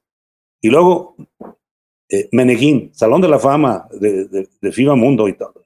Eh, eh, Osola, Sanata, Bison, Flavorea, Rusconi, Lucarelli, todos ellos de selección nacional, ¿verdad? Y el equipo de nosotros, como te lo decía, los, que éramos nosotros. Ahí, desgraciadamente, se nos fue el campeonato en lo siguiente. Tuvimos un juego con el día anterior contra Bayamón, contra Vaqueros de Bayamón de Puerto Rico, con un equipazo. Eh, Ignis lo enfrentó en el primer juego y eh, me acuerdo que ese día acababan de llegar los puertorriqueños allá a Sao Paulo ah, y jugaron ese día y, y pues este, Igni les pasó por encima, les pasó por encima, pero se vinieron reponiendo, se vinieron reponiendo, ya no perdieron ningún juego, este, Bayamón. La, el, eh, el, juego anterior a la final la jugaron contra nosotros. No sé qué pasó en el juego, se hizo una campal tremendísima, ¿eh? pero una campal enorme, fea, fea, muy fea. Yo, pues yo me mantuve al margen. Sí, al margen, porque todos los puertorriqueños muy amigos míos, eh, Rubén Rodríguez, Dalmao, eh, Samod, este, Brown, todos ellos, unos caballeros y unos amigos míos. Eh, yo me enfrentaba muchísimo con ellos, ¿verdad? Tanto en Panamericanos como en Centroamericanos o en Centrobásquet, ¿verdad? Y que Entonces, quedaron dos minutos, dos minutos, no se terminó el juego, quedaron dos minutos pendientes, los cuales los jugamos al día siguiente en la mañana, los dos minutos. Pero no, no logramos, nos, nos, nos ganaron por un punto, nos llevaban tres o cuatro puntos, logramos recuperar algo, pero nos ganaron por un punto. Vamos a la final y, y necesitábamos ganarle a, a, a, Ignis por, por 12, 12, 13 puntos. Y 12, 13 puntos les necesitábamos ganarle. Y, no, les ganamos 81-74, eh, por 7 nada más. No alcanzó. No alcanzó para darnos y entonces quedamos segundo nosotros, primero ellos y Bayamón tercero, porque empatamos los tres en primer lugar. Pero fíjate, Eric, la calidad de jugador, y a mí lo que me dio más satisfacción que quedé como jugador más valioso en ese torneo. Wow. ¿eh? eh, cuando hablábamos de que se la pasaba jugando en Veracruz, en Guanajuato, en, los torneos nacionales de México y llega a, Brasil, ¿cómo siente el cambio? ¿Es, ¿Es duro el torneo brasileño? ¿Cómo se pudo acoplar al profesional? Bueno, es, muy duro porque el, equipo, el, torneo de Brasil, mucha gente pues no, no, no, no, no llega a comprender lo que es el básquetbol de Brasil, pero el básquetbol de Brasil era lo más respetado que había en, en Sudamérica, era el supercampeón, ¿eh? Le pasaba por encima a Argentina, a Uruguay, a Chile, a, todos, los del, a todos los del sur. Era un equipo pues, con Amauri Pasos, que fue el mejor jugador del, del, del, 63, en, el 59 también. Eh, Ulamir Márquez, que fue el abanderado de Brasil en Tokio. Eh, todos ellos, eh, Edson, otro gran jugador, un poste muy, muy bueno. Rosa Branca, otro de color, también buenos jugadores y todo. Entonces, entonces este, todo, eso precisamente eh, da, un parámetro de la calidad del, del, del, básquetbol brasileño. Yo el año que estuve eh, allá, eh, jugué torneos, pero no alcancé a quedarme cuando comenzó la liga. Me, regresé yo de, porque ya tenía que, estar en, en, Europa, y entonces me regresé, me regresé yo de allá, ¿verdad? Entonces, este, eh, el torneo, el torneo así de casa, jugarlo todavía. No lo jugué, jugué torneos, torneos este, amistosos y, jugué el, campeonato mundial de, clubes con, con, Sirio, ¿verdad?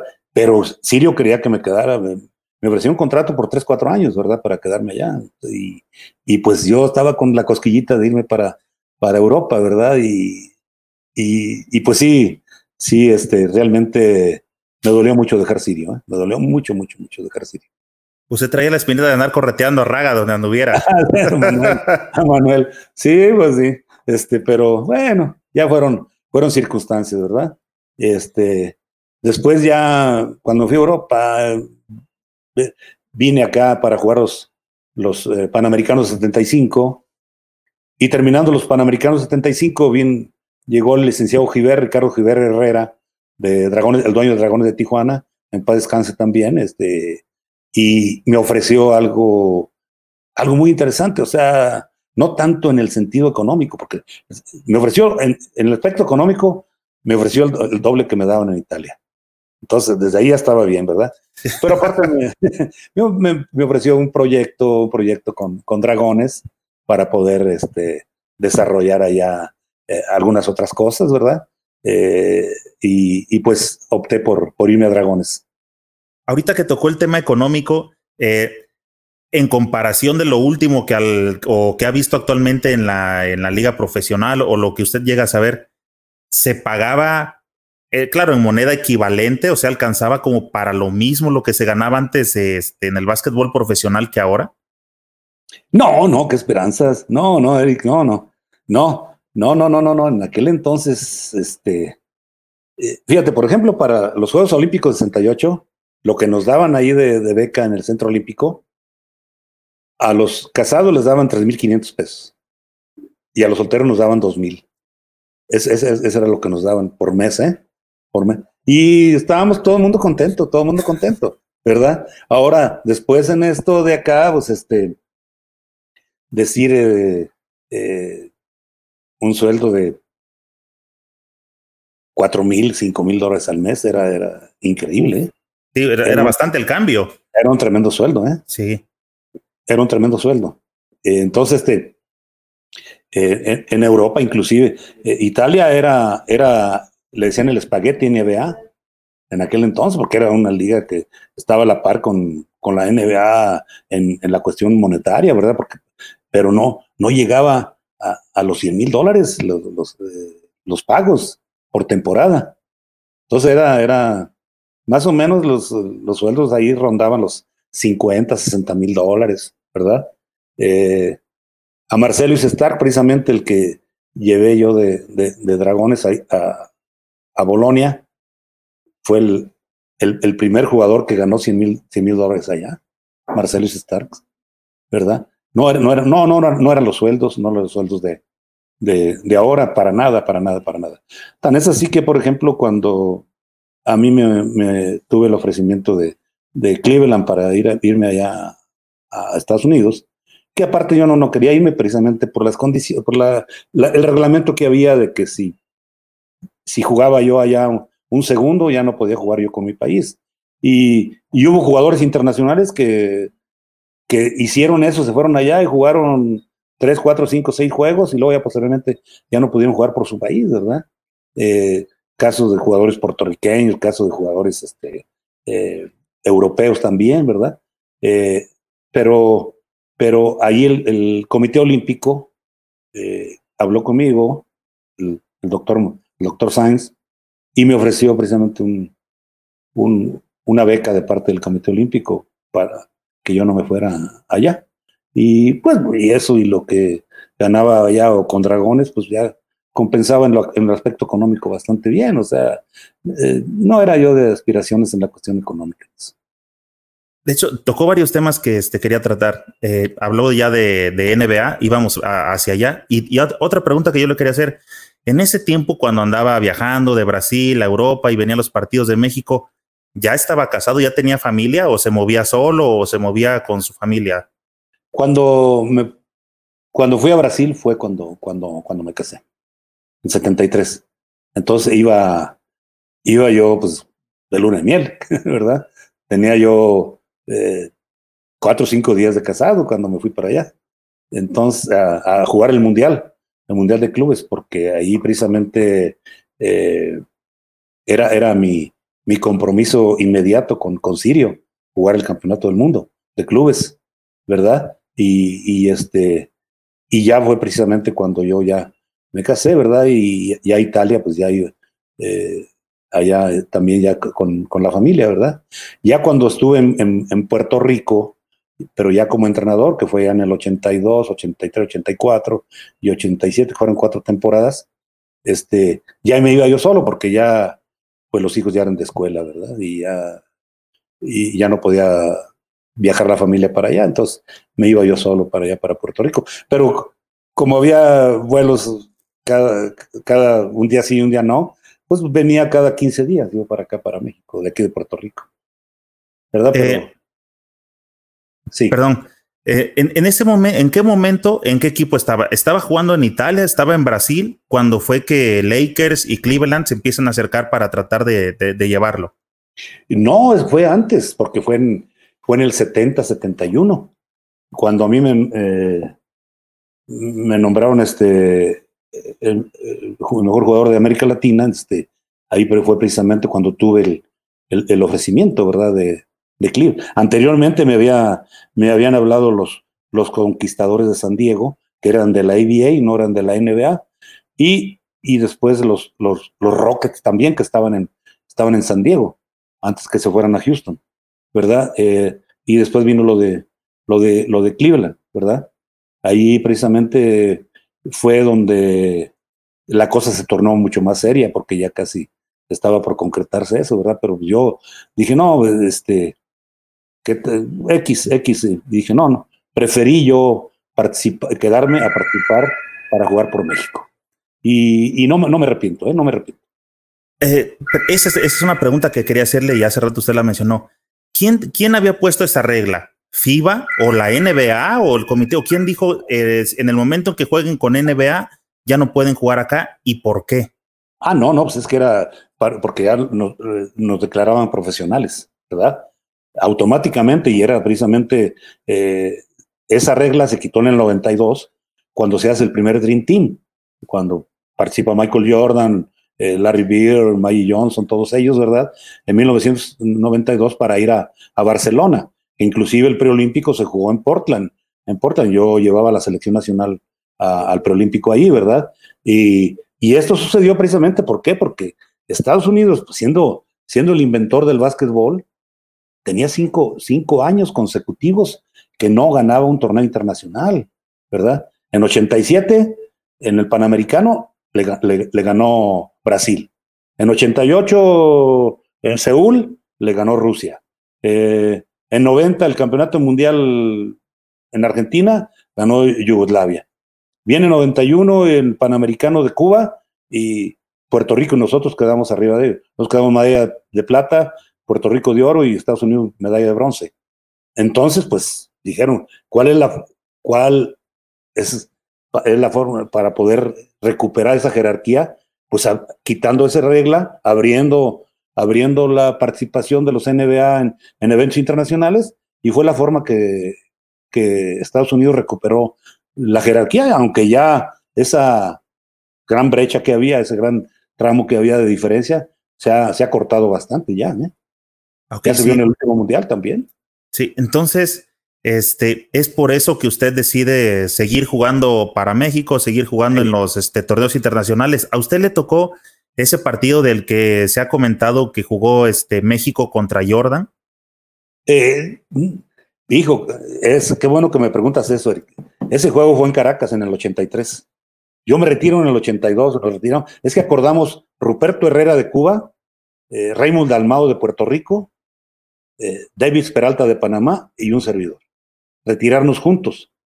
Eh, y eh, optamos por retirarnos en Cuba en el Centroamericano del 82, ¿verdad? Todos nos retiramos ahí.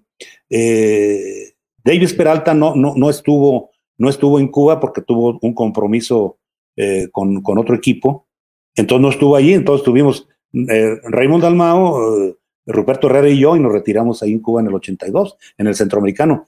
Quedamos empatados en primer lugar, Puerto Rico, Cuba y México. Nosotros le ganamos a Puerto Rico, eh, Puerto Rico le gana a Cuba y Cuba nos gana a nosotros. Y por gol average, eh, desgraciadamente nos fuimos al tercer lugar al medalla de bronce, pero quedamos empatados en primer lugar ahí, ahí en, en, Puerto Rico, ¿verdad? Y entonces, precisamente, eh, en, ahí en el, en, el, en el 92 es cuando, cuando se crea, se crea este, se abre. Se libera se libera para los profesionales. Sí, se abren las fronteras para la participación de cualquier, cualquier jugador del mundo y que haya jugado. Porque también hubo una, ocasión que eh, en el 84, cuando se jugó el, preolímpico en Sao Paulo, en Sao Paulo, el preolímpico, el preolímpico en Sao Paulo, ah, eh, eliminatorio para Los Ángeles. Entonces fue México, ¿verdad? Y lo llevaba Gustavo Sagente. Y entonces yo quedé de, de ir a ese torneo, pero para verlo, para verlo, o sea, pero yo todavía estaba jugando a casi Meva, o sea, ya no jugaba con selección. Eh, ah, íbamos, perdón, perdón, es que íbamos a lo de Michael Jordan del 83. usted, usted, échele, no pasa nada. De hecho, que déjame felicitarlo, tiene una memoria este, impresionante. Yo estoy pensando cómo le hace para recordar santo y seña de, las situaciones, pero por donde le dé, estamos contentos de platicar. No, entonces me, me, retiro en el 82 y en el 83 estaba el Nacional en, en Chihuahua.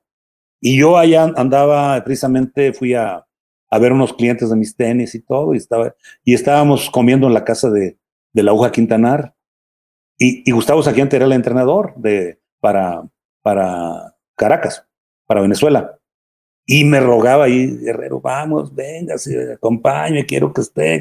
Le digo, Gus, pero es que no quiero ser como los toreros, que se retiran y vuelven y que eso, que lo No, acá no, mire que no va a haber ningún problema. Y, y la aguja también me guerras, ve, hombre, ve. Total que no me convencieron y no, no fui. Pero viene el juego contra Estados Unidos, Eric. Y lo estoy viendo por televisión y, y México les va dando y de repente que se empiezan a caer y, y les estaban dando el tiro de afuera. Dije, ching, ¿por qué no fui? No, no, ¿por qué no? No, un arrepentimiento que ¿por qué no fui a ese, y, el equipo jugó muy bien, el equipo de México lograron la medalla de bronce, ¿verdad? Ahí con mi querido profesor José Luis, que estuvo, se prodigó bastante, Julio Gallardo, eh, Rafael Holguín, ¿quiénes más fueron en ese entonces? Rafa Palomar, eh, eh, Norberto Mena, en paz descanse. Mm, no, un, tremendo equipo, un tremendo equipo que, llevaba México, ¿verdad? Y a mí me hubiera gustado mucho haber jugado contra Michael Jordan ahí, porque digo, afortunadamente me tocó jugar contra, contra el Magic allá en Lituania, ¿verdad? Y, este, que también nos ganaron al final, ¿eh? nos dijo, fue un buen juego con todos los juveniles. Ahí era el debut de muchos jugadores que posterior, del, del Nazi Sánchez, de Polito Torres, del Peri Mesa, del Chema Medina, de Jorge Osuna, de el, Pollo Terán, de Vargas, eh, Villescusa, todo, todo eh, Eri Buchot, eh, el Cherokee, Cherokee Aguirre, todos, puros, puros jugadores nuevecitos, nuevecitos que iban en ese, en ese equipo. Y el equipo jugó, jugó bastante bien. Hubiera sido épico que este eh, hubiera algunas imágenes de ese partido contra este Mano Santa contra Michael Jordan. Uh, no, para mí, no, no, oro, oro molido, ¿verdad? No, no, no, no, no, no. No, algo, algo. Y, pero, pues sí, yo creo que, pues son momentos en la vida, Eric, son momentos que, que realmente se van, se van aquilatando, ¿verdad? Y se va sacando experiencias de todo eso, ¿verdad? Y, y pues, desafortunadamente, el, el, no haber estado ahí sí me pesó mucho también eso. ¿eh? Hubiera aplicado la que nos comentaba hace rato que no pensaba jugar, pero le dijeron, a ver, cámbiate y, entra. Ah, sí, sí, exacto. Ah, bueno, eh, hablando del 84 del preolímpico en Sao Paulo, eh, le dije yo a, a, a, Gustavo que iba, iba a ver, a ver el, el preolímpico allá. Entonces, hablábamos de, de, por qué no podían jugar en, en, la NBA. También había una liga en Filipinas que era una liga clandestina. Y un jugador que llevaba a México se llamaba Ralph Brewster, que era un jugador aquí del Paso, Texas, que tenía ascendencia mexicana, creo que la, la mamá era mexicana. Entonces, este, cuando se inscribe México allá en el preolímpico, pues no, no, no lo dejan jugar a, Ralph Brewster. Entonces, por, por haber jugado en Filipinas. Y, resulta que, que Gustavo me da de alta y me estaba esperando para cuando yo llegara para poder jugar ahí el preolímpico de 84, pero yo no, no, no fui a última hora por problemas acá en la fábrica y, y, ya no fui para allá, pero hubiera jugado. Ahí sí, ya llegaste, ahora le va para adentro. Dice por acá este, Gabriel Amador, el primer torneo de Cimeva fue ganado por el equipo Lechugueros de León con Arturo Manosanta Guerrero, Antonio Ayala, Alfredo Jacobo, Samuel Campos y Roberto Lúa. Samuel Campis. Exactamente, fue el primer, el primer torneo, pues, semiprofesional que se hizo en México, 1971, ¿verdad? Jugamos la final contra los Santos de San Luis Potosí. Eh, los Santos de San Luis, que en, en, en ese entonces, este, eh, eran, eran dirigidos y era jugador entrenador Ricardo Pombián de, Santos de San Luis y nosotros nuestro entrenador era Gustavo Sagiante. Eh, jugamos la final en San Luis. Después de ahí vino con, con, con los Santos Luz Rossini, que fue entrenador de la selección de Puerto Rico, y al año siguiente vino Lester Lane. Lester Lane fue campeón con, con Santos, jugaron la final contra nosotros en el 72. Nos ganaron. Y de ahí fue que precisamente que Han Jaiba, que era el entrenador de por vida de la selección de Estados Unidos, que era el entrenador de Oklahoma, se retira después de Múnich, de haber perdido Múnich, y recomienda a Lester Lane para, y Lester Lane era su sueño, dirigir su universidad, su alma mater, y ahí precisamente es donde le da el infarto, y, y ahí es donde, donde muere Lester Lane en 1973. Siguiendo con la selección nacional, platíquenos del quinto lugar mexicano en los Juegos Olímpicos de México 68. Bueno, fue algo, nosotros eh, realmente estábamos preparados y estábamos eh, conscientes de que podíamos llegar a los primeros cuatro, a los primeros cuatro. Desafortunadamente hubo un mal juego contra Brasil, que fue el que nos rompió las, las aspiraciones para estar en los primeros cuatro y tuvimos que pelear del quinto al octavo, ¿verdad? También siento una cosa, Eric, y a, toda la afición. Yo creo que el punto máximo de preparación del equipo mexicano fue como unas dos semanas antes. El preolímpico, el preolímpico se jugó en Monterrey y vino Polonia y España vinieron a clasificarse a Monterrey en el preolímpico, que a la postre fueron los que calificaron para estar en México, ¿verdad? Pero jugamos un partido de preparación en el Centro Olímpico, en el Centro Olímpico eh, y contra Polonia. Y quiero que sepan que fue un juego que les ganamos a Polonia 103-49, 103-50, algo, fue un, un score escandalosamente, eh, pero con una diferencia. Le ganamos muy fácil a, Polonia. Viene Polonia a los, a, los, Juegos Olímpicos, nos toca en el grupo, nos costó un trabajo ganarle y posteriormente jugamos por el quinto lugar contra ellos y nos volvió a costar un trabajo ganarle. Entonces ahí lo que no sé si hubieran, si, si caímos en un sobreentrenamiento o algo, algo pasó, porque eh, el equipo no se vio, no se vio igual en el rendimiento, en, los eh, jugamos nueve juegos en los Juegos Olímpicos, ganamos siete, perdimos dos, perdimos contra Rusia y perdimos contra Brasil. Pero le ganamos a España, le ganamos a Cuba, eh, le ganamos a Bulgaria, le ganamos a Marruecos, a, a, Polonia dos veces, ¿verdad? Entonces, este, creo que ahí, ahí, ahí hubo, algo de eso, que el, el, equipo llegó al, al, tope de su preparación unas dos semanas antes de los Juegos Olímpicos. Pero en sí, en sí, pues la entrega, la entrega del equipo fue al 100%, ¿verdad? Ahí me, me tocó quedar en el segundo eh, equipo ideal y, y Manuel quedó en el tercer equipo ideal. Puntualizando. Sí, es que se, hicieron tres equipos ideales, el primero, el segundo y el tercero, ¿verdad? Y, este, pero de ahí Manuel, Manuel ahí ya emigró a. Me acuerdo que terminó los Juegos Olímpicos y, se, fue inmediatamente para, para Europa. Y él, ahora te quiero decir, el, único de la selección que lo fue a despedir fui yo, ahí estuve con él, con el ingeniero, eh, el ingeniero Guzmán Garduño, Alberto. Entonces, este, pues sí, era esa rivalidad en el campo, pero fuera del campo no. Tan es así que ahorita somos, no, no te imaginas ser lo, lo amigo que somos, eh, lo que nos hablamos, nos hablamos cada semana, a veces hasta dos, tres veces por semana y, y tenemos mucha, mucha, mucha, mucha comunicación. ¿eh? En esa, e, ese, esos Juegos Olímpicos de México 68, ¿en, ¿en dónde se jugaron? ¿En el Juan de la Barrera? No, no, en el Palacio de los Deportes. Ah, en el Palacio. Y no, no, en el Juan de la Barrera no hubiera cabido nadie. En, el Juan de la Barrera se jugó el voleibol. Ahí fue la sede del voleibol, ¿verdad? Eh, también así que eh, el centroamericano de, de 90, nosotros le decíamos al comité organizador que por qué, por qué no mandaban al básquetbol al, Palacio de los Deportes.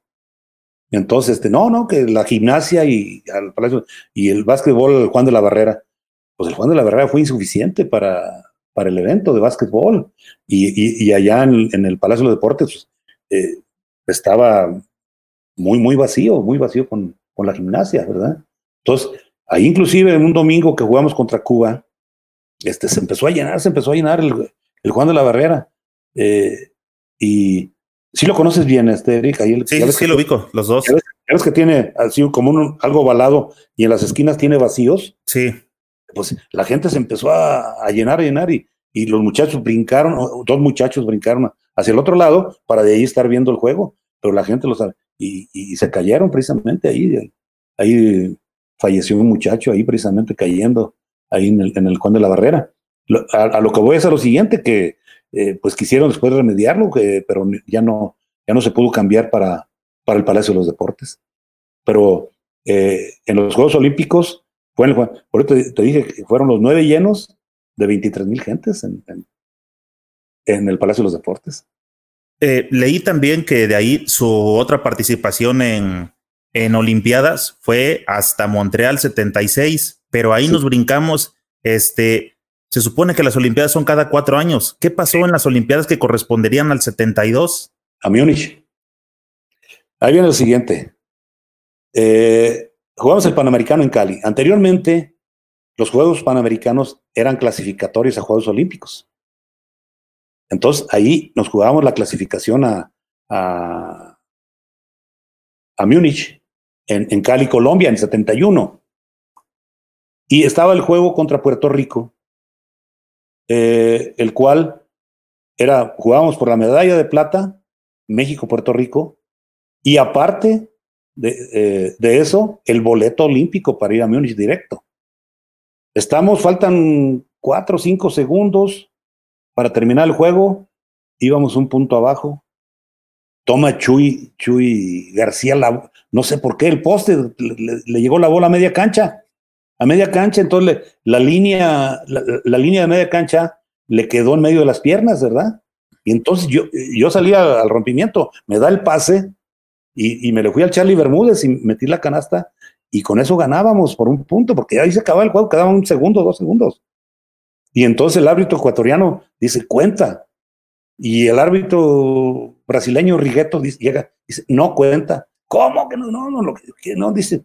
Y regresando, marca, ¿cómo regresando? Sí. Resulta que dice él que cuando Chuy García me da el pase, levanta el pie de adelante y me da el pase. ¿Y, y, y quién, quién, iba a decir ahí? Pues si no había repetición ni nada, ¿verdad? Sí. Eh, ¿Qué tal si levantó el de atrás? O sea, eh, levantando el de atrás no hubiera pasado nada y hubiéramos calificado nosotros a Múnich ahí. Después tuvimos que ir al preolímpico, fuimos a Augsburg. A Augsburg, eh, el equipo muy, dijo, teníamos ya, íbamos invictos, sin perder ningún partido, y nos toca el juego contra, contra Bulgaria, que le acabamos de ganar el Juan de la Barrera. Eh, jugamos acá en México unos 15 días antes de, de ahí de, de Augsburg, y no sé qué fregados pasó. Salimos con, con un juego hijo de la fregada y nos gana Bulgaria. Y Bulgaria ya, ya, ya sin aspiraciones, lo peor del caso. Uh, más hizo la maldad. Nos hizo la maldad, o sea, eh, y no, ahí no terminó todo. Nosotros por haber ido invictos, nos quedaba un juego contra España. Entonces nos la jugamos contra España. Nos la jugamos contra España y, y, y, y nos va ganando, la, y nos gana la clasificación a, a, a Múnich. Perdemos contra España por un punto.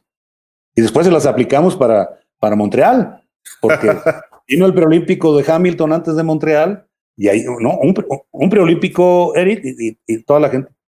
Iba a Yugoslavia, al preolímpico, ¿eh? Que no estaba clasificado. Y, y fue medalla de plata ahí en, en, en, en, Montreal. Checoslovaquia, que fue cuarto. ¿eh? Brasil, que no calificó.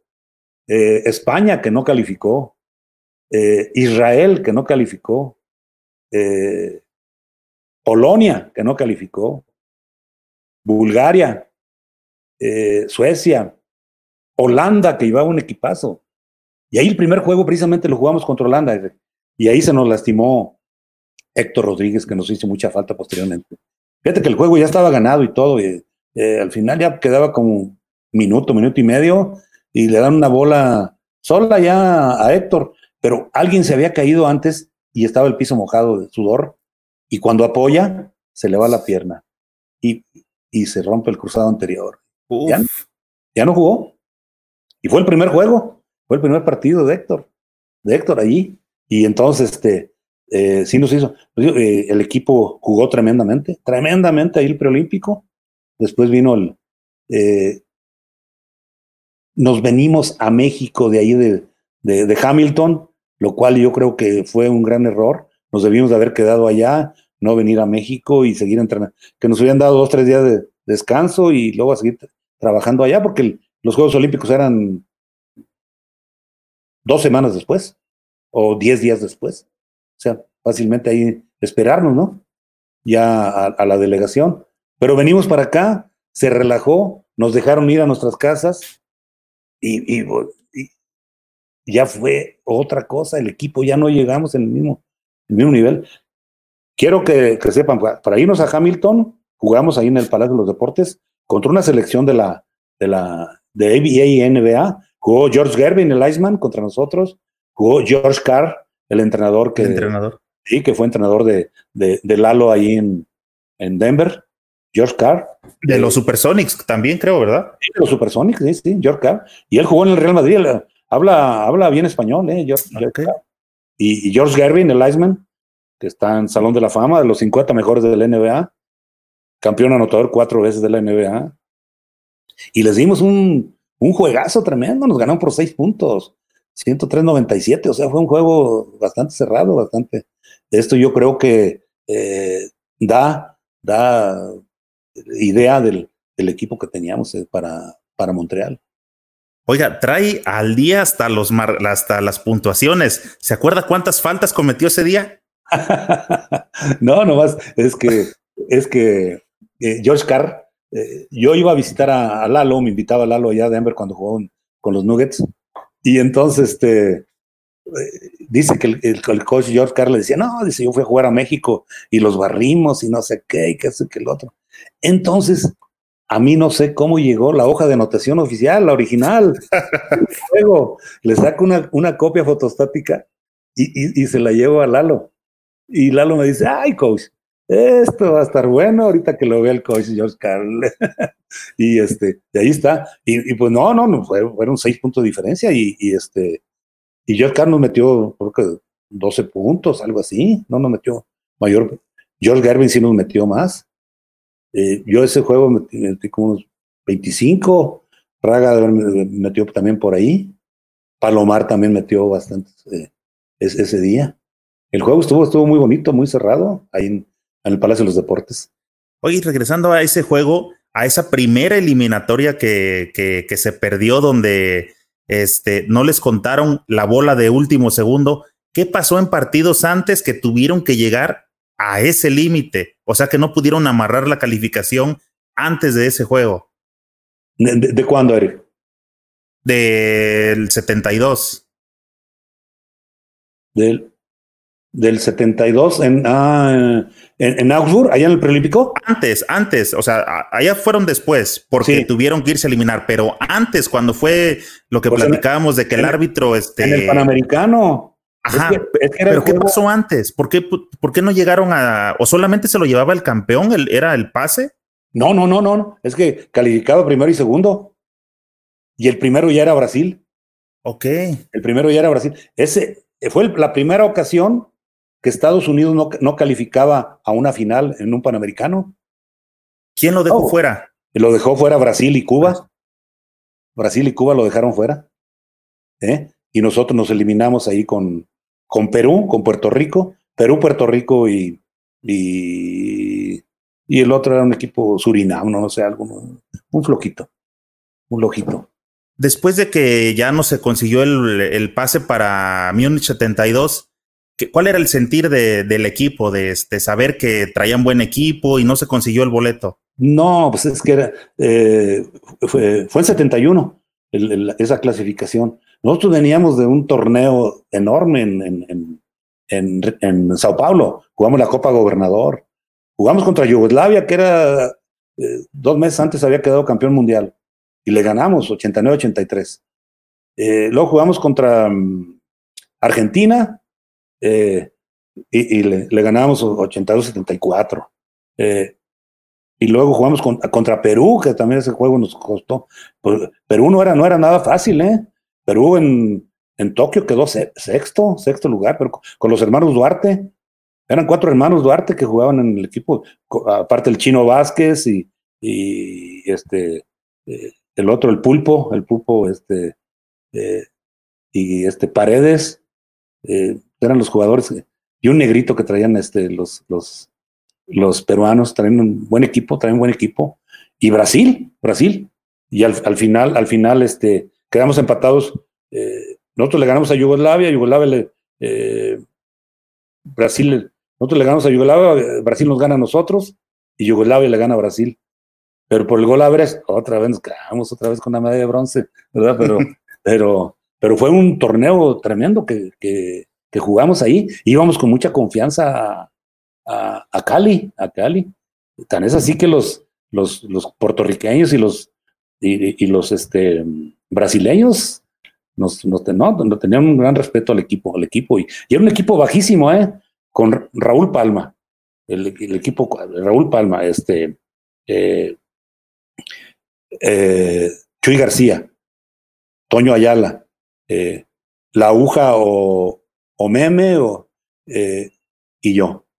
Era un equipo bajo, bajo, pero nos enfrentamos. Por ejemplo, Emil Rachet de, de, Puerto Rico, de, este, de, de Brasil, 2.26, dijo la, eh, este, Marquinhos 2.10, Robertado 2.10, o sea, eran jugadorotes de altísimos, ¿verdad? Pero, pero como nosotros trabajábamos muy bien el boxing out, era muy difícil que nos agarraran segundo tiro, ¿eh? Encajonábamos muy bien, teníamos muy buena transición, muy buen rompimiento, y esto precisamente era lo que nos, lo que nos daba una gran ventaja.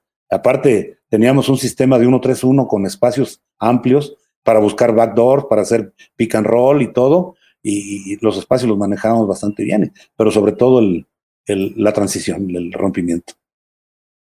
A ver, por aquí tenía una, una pregunta interesante, déjeme chancecita.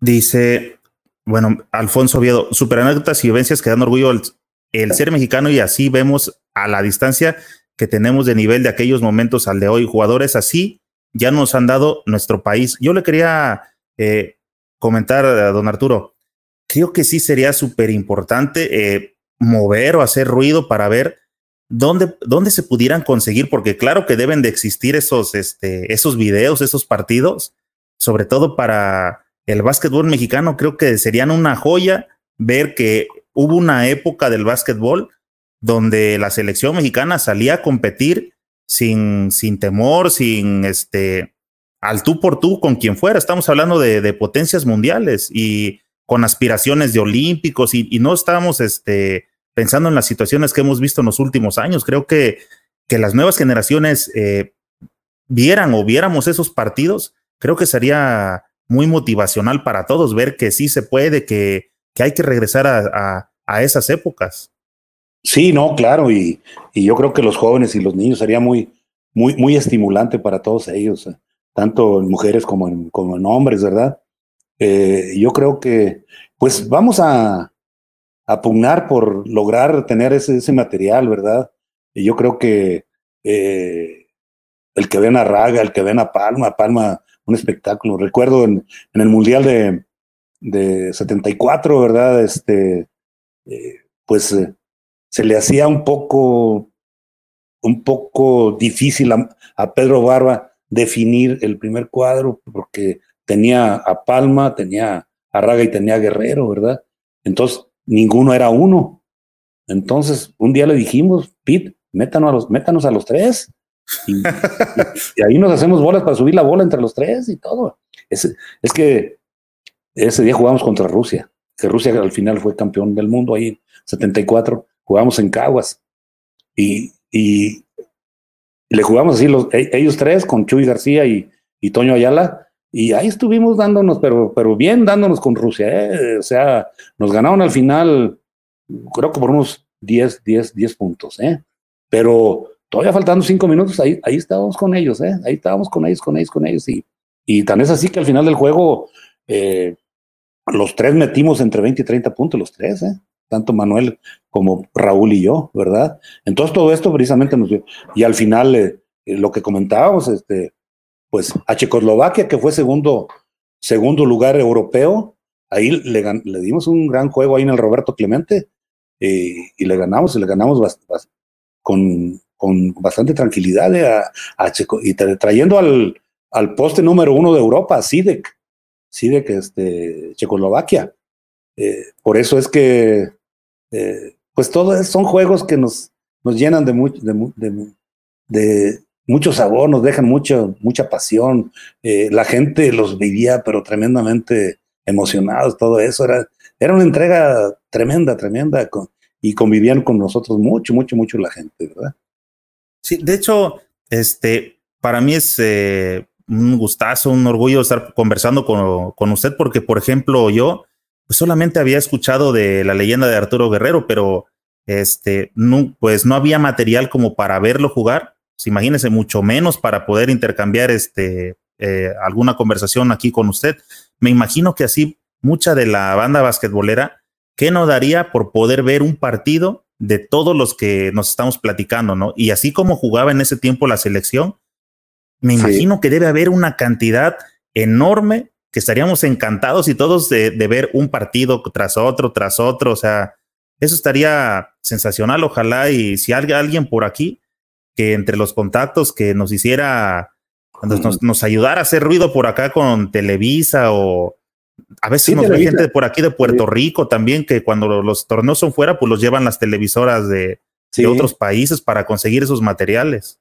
Sí, yo inclusive ya he tratado de, lograr en Puerto Rico, he hablado con Flor Meléndez, con Raymond Dalmao, con Ernestito Díaz, que era el, que transmitía los juegos eh, eh, desde los años 60, 70, de los 70, Ernestito, y, este, realmente, pues ahí no tienen material, ¿verdad? Me dijeron, nosotros no tenemos, lo tienen las televisoras también allá.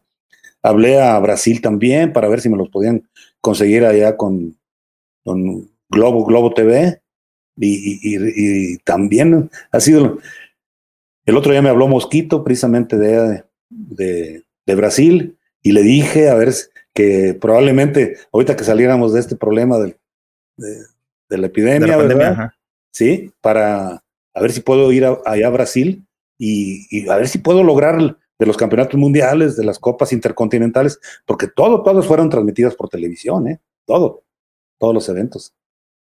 A los brasileños, este, sé que son aficionadísimos a lo que es el Chavo del Ocho. Dígales que vamos a echar un intercambio, ya nos vamos a, a prestar este, los capítulos. Sí, no, no, pues este, esperemos que se pueda lograr.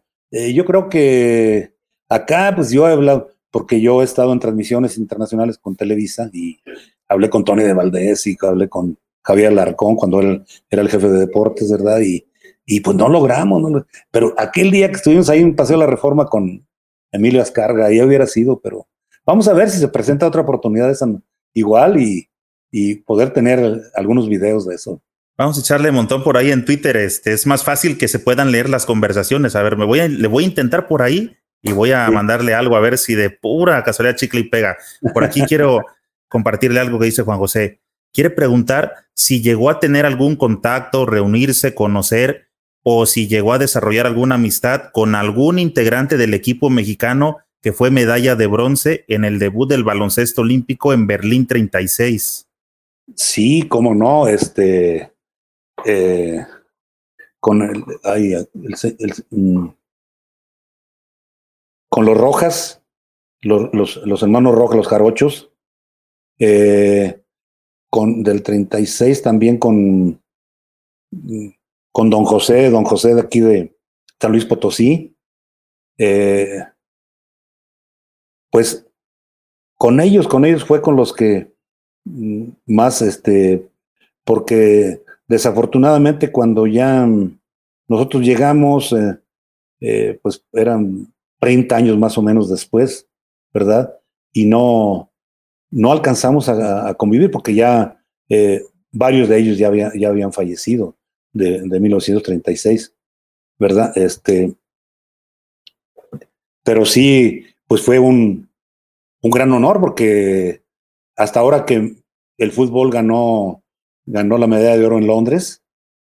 Eh, era la única medalla de deporte conjunto que había olímpica para la delegación mexicana, era la de básquetbol. Fue ese tercer lugar y luego cuarto lugar en Londres, en el 48, donde estuvo el Tarzán Guerrero, estuvo Neri Santos, eh, el Pistolas Meneses, todos ellos este, jugadores de Chihuahua, que era precisamente el Ogi García. Eh, era, eran los momentos importantísimos del, del básquetbol de Chihuahua, precisamente cuando eh, se le nombraba la cuna del, del, básquetbol mexicano. Antonio Mendiola por aquí hace una punta importante, dice, los preolímpicos en la época del coach eran mundiales, no por zonas como ahora sucede.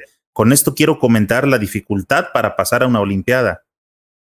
Sí, efectivamente, por eso eh, lo que les decía, el, el preolímpico de Hamilton fue algo eh, fue como un campeonato mundial, ¿verdad? Pues estando Yugoslavia, estando Checoslovaquia, estando Brasil, estando Israel, estando España, estando Holanda, eh, Suecia, eh, Inglaterra, bueno, tantos países que, que realmente era, era una competencia mundial y, y luego llegar a, los Juegos Olímpicos, lograr esa clasificación fue, fue un gran logro del, eh, del, del, básquetbol mexicano ahí en, Hamilton, ¿eh?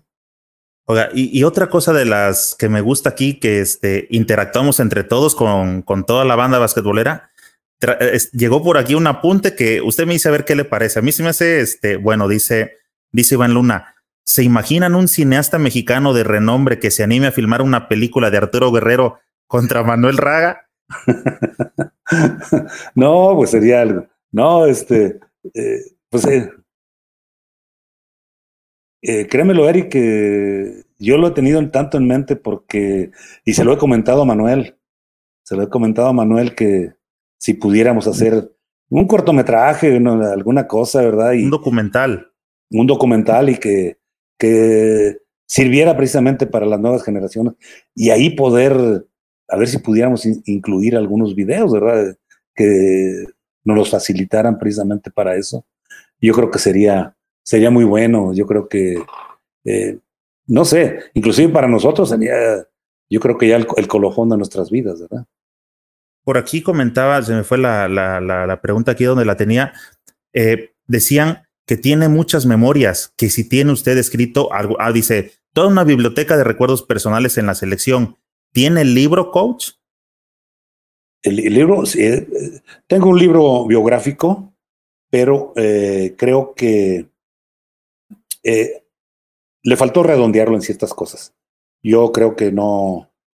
vamos a ver si podemos sacar algo, algo. Ahorita, por ejemplo, eh, Toño Mendiola, que eh, está ahí pendiente, acaba, acaba de terminar un libro mucho, muy importante para el básquetbol mexicano, sobre todo que lleno de estadísticas, lleno de, números que son realmente lo que nos interesa y sobre todo la historia del básquetbol mexicano, que es mucho, muy importante. Vamos a, a ver la posibilidad de que un grupo de nosotros este, lo apoyemos lo apoyemos para, para que este libro salga eh, a, la, luz pública y que todos los amantes del básquetbol tengan este libro porque yo creo que es muy interesante y muy importante que lo tengan. Sí, y creo que tocando el tema de, del suyo, si dice que le faltaron algunas cosas por redondear, creo que alguna este, nueva edición o una reedición lo complementaría perfectamente. Es, es, precisamente lo que, lo que quiero hacer, ¿eh? Lo que quiero hacer y en esto precisamente ya estoy estoy trabajando en algunos, en algunos datos, en algunas cosas eh, que le dé esa redondeada al, al, libro, ¿verdad? Y yo creo que eh, va a ser, más que nada, lo que, lo que nos gusta a nosotros y a mí en lo particular es motivar a los niños y a los jóvenes. Yo trabajé muchos años con niños y me encantó muchísimo todo eso, poder conducir a mí y conducir a, a estudiantes universitarios y verlos ahora ya un 90%, 80-90%, todos empresarios, todos, todos gente de bien. ¿eh? Mira, esta lleva, eh, va a llevar jiribilla de esas, de esas locales, dice Alonso Aviña. ¿Qué desierto hay que nació en San Francisco del Rincón, Guanajuato, pero siempre vivió en León? bueno, aquí hay, aquí hay lo siguiente. Eh, nosotros somos gente de, gente de rancho, la familia, nosotros somos, tenemos rancho y entonces eh, ahí en el rancho hay registro, registro civil. Entonces a mi papá se le facilitaba este, registrarnos ahí en el rancho, ¿verdad? Y el rancho pertenece a San Francisco del Rincón.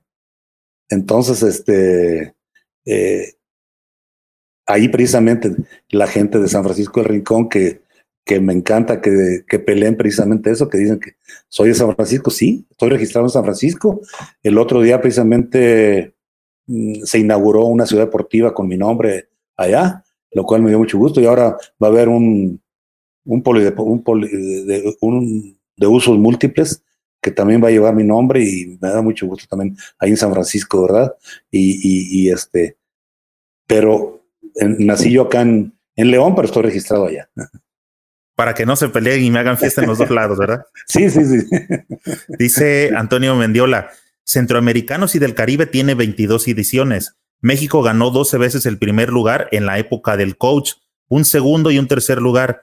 México, a pesar de los 90, sigue siendo el mandón gracias a ellos. Pues sí, precisamente eh, la última ocasión que se ganó la medalla de oro fue en 1990, ahí en el Juan de la Barrera, donde eh, fue mi, mi, primer evento bueno, oficial de, de, centroamericanos y del Caribe. Ese año, en, en 1990, jugamos 27 juegos la selección nacional e internacional, eh, juegos internacionales. Perdimos solamente uno en Taiwán contra Finlandia, eh, pero ganamos la medalla de oro ahí en ese torneo, ¿verdad? Le ganamos a Estados Unidos, le ganamos a Grecia, le ganamos a Polonia, le ganamos a Corea, le ganamos a Japón mm, y, le ganamos a Taiwán. Y, perdimos solamente ese juego contra, contra Finlandia, pero, eh, y fue un juego que lo teníamos ganado, ¿eh? Porque recuerdo que faltaban 8, 10 segundos, este, eh, tiró Andy Olivares y, la falló y la, Toñito Reyes agarró el rebote y se lo, pero faltaban 8 segundos, nosotros íbamos 3 puntos arriba. Y, se la dio a, Andy Olivares y volvió a tirar Andy, o sea, ya para congelar el juego y ganar. Entonces tira Andy y la vuelve a fallar y se nos vienen en y nos la meten de tres, hijo, y, y nos empatan. Y, nos fuimos a dos tiempos extras ese juego contra Finlandia. Este, fue lo único que perdimos. Lo que quiero decir que ahí eh, vino el centroamericano y del Caribe eh, en el mes de, noviembre y le ganamos a, dos veces a Puerto Rico, dos veces a Cuba, le ganamos a Dominicana y le ganamos a Bahamas. Y ahí quiero que sepan que ese juego contra Puerto Rico, una defensiva del Palmita González contra el Piculino Ortiz, el Piculino era cuando estaba en su punto máximo, eh, con el Barcelona, y lo paró en cinco puntos, eh, Palmita. Y ahí es un torneo muy importante que José Luis Arroyos lució muchísimo y entregó todo. Quedó campeón anotador José Luis y, este, y logramos la medalla, la medalla de oro. Y, ya van a pasar 32 años, eh, que no, que no, ahora para el 22, que no se vuelve a lograr. Y, bueno, enumerando otros Juegos Centroamericanos, pues yo tuve la oportunidad de participar en cinco como jugador y uno como entrenador. Fueron seis, ¿verdad? De esos cinco gané cuatro como anotador. Gané en, Puerto Rico 66, en Panamá 70, en Dominicana 74 y en Cuba 82 cuando me retiré. Oiga, es, este, me sigue sorprendiendo, me da risa todos los datos que trae, pero a la orden del día le iba a preguntar cuando dijo de Palmita. ¿De casualidad se acuerda con cuántas faltas quedó Palmita y cuántos faules fueron los que no le marcaron?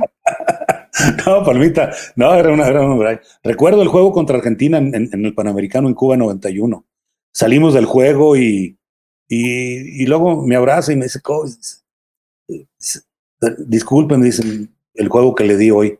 Palmita, le digo, me acaba uno de sus mejores juegos, si no es que el mejor, pero hoy nomás metió ocho puntos. Sí, le digo, la estadística, mire los rebotes que agarró, 22 rebotes contra Argentina. No, le pasamos por encima a Argentina ese día. Eh, el equipo tiró 72% de tiros de tres.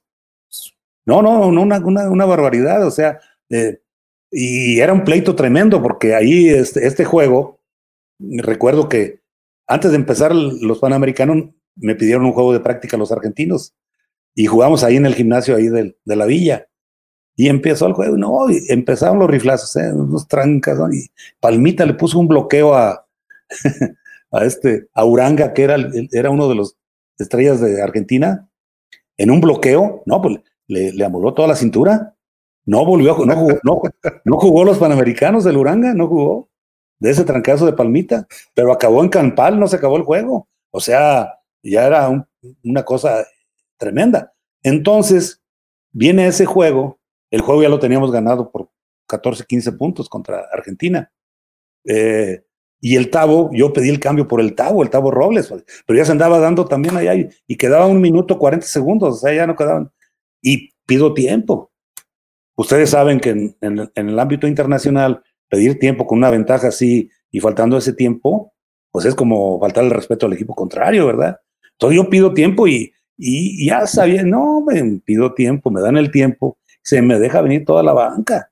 No, no, no, me querían, pero les digo, sí, conozco, pero discúlpenme, les digo, lo entiendo, sé, sé que les falté, pero es que yo prefiero esto, porque el reglamento decía expulsión, eran dos juegos de castigo, y Tavo era, era, era jugador eh, titular conmigo. Entonces yo me, expuse a, pues, a las mentadas y todo, ¿verdad? Que me dieron ahí todo, y, y este, pero les dimos ahí a los argentinos, ¿verdad? Con estaba Campana, estaba Milanesio y todos esos jugadores que hicieron mucha época con, con Argentina. que después en el 95, en el en Mar del Plata, pues, quedaron medalla de oro. Dice Alfonso Oviedo, pregúntala para el profe, ¿qué sentía al percibir el respeto del mundo entero por su juego? Pues no, no, no, definitivamente a mí no, nunca me gustó, me gustó las poses o alguna cosa de, no, yo me sentía muy a gusto y todo esto y con los muchachos que llegaban nuevos a la selección, con todos, con todos convivíamos de muy bien, muy bien. Y no, no, realmente eso no. Eh, es más, a uno le satisface más que, que, la gente lo sienta así con uno y, y que lo, lo, expresen ellos, ¿verdad? Yo recuerdo en esa Copa Yuri Gagarin, mm, que fuimos en el 78, que iba yo con puros juveniles, eh, mi compañero de cuarto era Eric Buchot y, y, Jorge Osuna, en paz descanse los dos, y fallecieron uno en accidente y Eric Buchot de una, de una enfermedad. Pero ahí como todo, todavía la etapa del, comunismo, ahí todo, nos, dieron dos camitas este, que no llegaron a matrimoniales, pero camitas y un catre de esos que se, doblan. Y entonces este, les dije, no, yo, yo me duermo, agarré yo el, el catre y lo abrí, les dije, yo aquí me duermo. Y me, no, me decía Jorge y, Eric, no, ¿cómo? Que le, tú juegas los 40 minutos y que no, no le digo de aquí, ustedes no caben acá, les digo, pues miden más de dos metros, le digo, no, no, no, que por favor, que esto y que el otro, no, no, no, no. Ah, total accedieron, ¿verdad? Pero esto lo digo porque realmente cuando yo cuando lo sentí, cuando entré yo a la selección, eh, hubo cierta aversión de los, de los veteranos, ¿verdad? Pero conté con el apoyo de mi entrenador, de Lester Lane, ¿verdad? Y después los, los veteranos se hicieron muy amigos míos, pero al principio sí había como que sentían que venía la nueva camada y decían, ay, caray, ya nos dan... Eh, los reemplazos. Era, gente muy brava. Y, y, el que era el que era típico para, para ablandar novatos, pues era el avión arellano. Era el que nos Era, ¿verdad? Pero este, pero no, posteriormente ya todo. Pero, Eric, no, con, quiero que tú veas cómo me llevo con, que fueron mis exjugadores. Bueno, no, no exjugadores, mis jugadores, porque así los, los siento. Todos como José Luis, como, como Palmita, como el Nazi, como Polo, como todos los que jugaron conmigo, eh, que fueron mis jugadores en la selección nacional, y algunos que fueron compañeros míos en la selección nacional. Me llevo de maravilla. Con los Olímpicos de 68, con, de maravilla con todos ellos, ¿verdad? O sea, todo esto, pues es precisamente lo que nos llevamos de experiencia y lo que nos llevamos de, de, de respeto con todos ellos. ¿eh? Creo, sin, no sé, a ver qué dice por aquí, qué opina la banda basquetbolera, pero creo que todos los que estamos aquí metidos en la charla, no tenemos ninguna duda de que es usted un tipazo. O sea, no, no, no creo que alguien opine este, lo contrario, no sé por aquí que, que, este, que piense la gente. No, no, pues, para mí mi respeto a toda la gente, ¿verdad? Y todo eso. Hasta, hasta yo espero que, que también lo quieran a uno los, los raguistas, ¿verdad? Porque hay mucho raguista en México también. Dice Mari Carmen Linares, el gran Arturo Guerrero no embalde su apodo Mano Santa. La mayoría de sus tiros entraban limpios sin tocar aro. Lo vimos jugar acá en el Juan de la Barrera, una super selección nacional. Ah, qué, qué gusto, qué gusto, Carmencita. Este, pues sí, eh, fue algo que la práctica nos, dio, porque lógicamente podemos tener cierto atributo, podemos tener cierta cualidad, ¿verdad? Pero la práctica, realmente eso fue precisamente lo que da la, la perfección y siempre lo buscamos, eh, siempre quisimos estar preparándonos para ello. Eh, muchas veces nos dieron las cosas, otras veces no, ¿verdad? Pero siempre tratando de dar el máximo, dando, dando siempre todo por, por, por, la selección mexicana. Y... Sí, Eric. Dice acá con otro este, apunte, y muchas gracias, Toño, por los apuntes precisos que nos estás este, aportando a la, a la charla. Dice, México asistió a cinco mundiales, un octavo lugar, dos novenos y un treceavo lugar, y el catorceavo fue del último conseguido por los doce guerreros. Sí, eh, creo que esa, esa clasificación España, uh, cómo la gozamos, ¿verdad? Cuando, cuando calificaron ahí en la Copa de las Américas, en, el, en el premundial. y, lógicamente este, ver a ese equipo comandado por, por Gustavo, ¿verdad? Gustavo Ayón, que es un, un muchacho con una determinación, con un, con un deseo de, de, de, de, victoria, un deseo de superación, una entrega total, un, un gran jugador que todo el, tiempo que yo lo, lo pude entrenar y lo pude dirigir, siempre fue un jugador al 100% comprometido con la selección nacional. Uh, don Arturo, y nos quedamos, ¿cómo nos fue en Montreal 76? En Montreal 76 quedamos décimo. Quedamos décimo, eh, ya eh, perdiendo juegos muy, muy cerrados. Por ejemplo, el, el juego de Australia, que se fue a, a dos tiempos extras. Eh, un juego que, hijo, que lo teníamos ya ganado en el tiempo reglamentario, un pase ahí que le que a, Palomar, que estaba solo completamente para que le llegara la bola y la bola le llegó muy alta. Y, y ahí nos fuimos a, a tiempo extra, ¿verdad? Y, y este y peleando muy fuerte. Recuerdo que eh, Australia tenía un, un, tremendo jugador que eh, pues quedó campeón todo. Yo quedé segundo porque yo jugué un juego menos. Hubo un, boicot ahí durante los juegos y se retiraron algunos países, entre ellos Egipto. Y Egipto era uno de los equipos clasificados que estaban en, los Juegos Olímpicos y no jugamos contra, contra Egipto. Y fue ahí precisamente por lo que Palubinskas eh, ganó el, campeonato de anotación, pero ahí nos gana cerradísimo, en dos tiempos extras. Eh, eh, Canadá, también al final perdemos con Canadá por seis puntos. Eh, mm, Rusia, sí, Rusia sí nos pasó, pero por encima tremendamente. Fue el primer juego que tuvimos y nos, nos, fue, nos fue muy mal contra, contra Rusia. Nos dijo, nos acabó, nos acabó Rusia. Pero de ahí en fuera todos los demás, con Cuba, con, con, con Canadá, aquí Puerto Rico, que también nos ganó al final por cuatro o cinco puntos. Ya fue, fue, el último juego que, que jugamos contra, contra Puerto Rico por, y, y fue que, que, quedamos décimo lugar, pero quedamos en el top ten. Fue lo que decíamos anteriormente, Eric. Fueron 20 años que el, que el básquetbol mexicano era top 10 eh, a, a, nivel mundial, ¿eh? A nivel, por eso era que participábamos en las copas intercontinentales, porque ahí era donde tenían invitación los 10 mejores equipos del mundo. Estamos hablando de partidos cerrados contra Canadá, contra Finlandia, contra Rusia, que este, y recientemente nos dio una recia Bahamas, o sea, eh, ¿de qué estamos hablando ahora? Sí, no, definitiv definitivamente yo creo que acá pues eh, pienso que la transición de la selección, ¿verdad? El, la renovación de los, de los jugadores, eh, creo que les, les pesó un poco lo, lo internacional porque no, no, no, no cualquiera llega a un escenario internacional y, poder imponer condiciones. Vi ese juego de, y, ese juego de, de, de, Bahamas, allá en Bahamas, en los, y, y pues sí, realmente eh, pues no nos, no nos sentimos nada contentos, ¿verdad? De todo eso. No sé ahora qué vaya a pasar para lo de la, para lo de la clasificación y luego lo del repechaje, si es que hay Juegos Olímpicos, ¿verdad?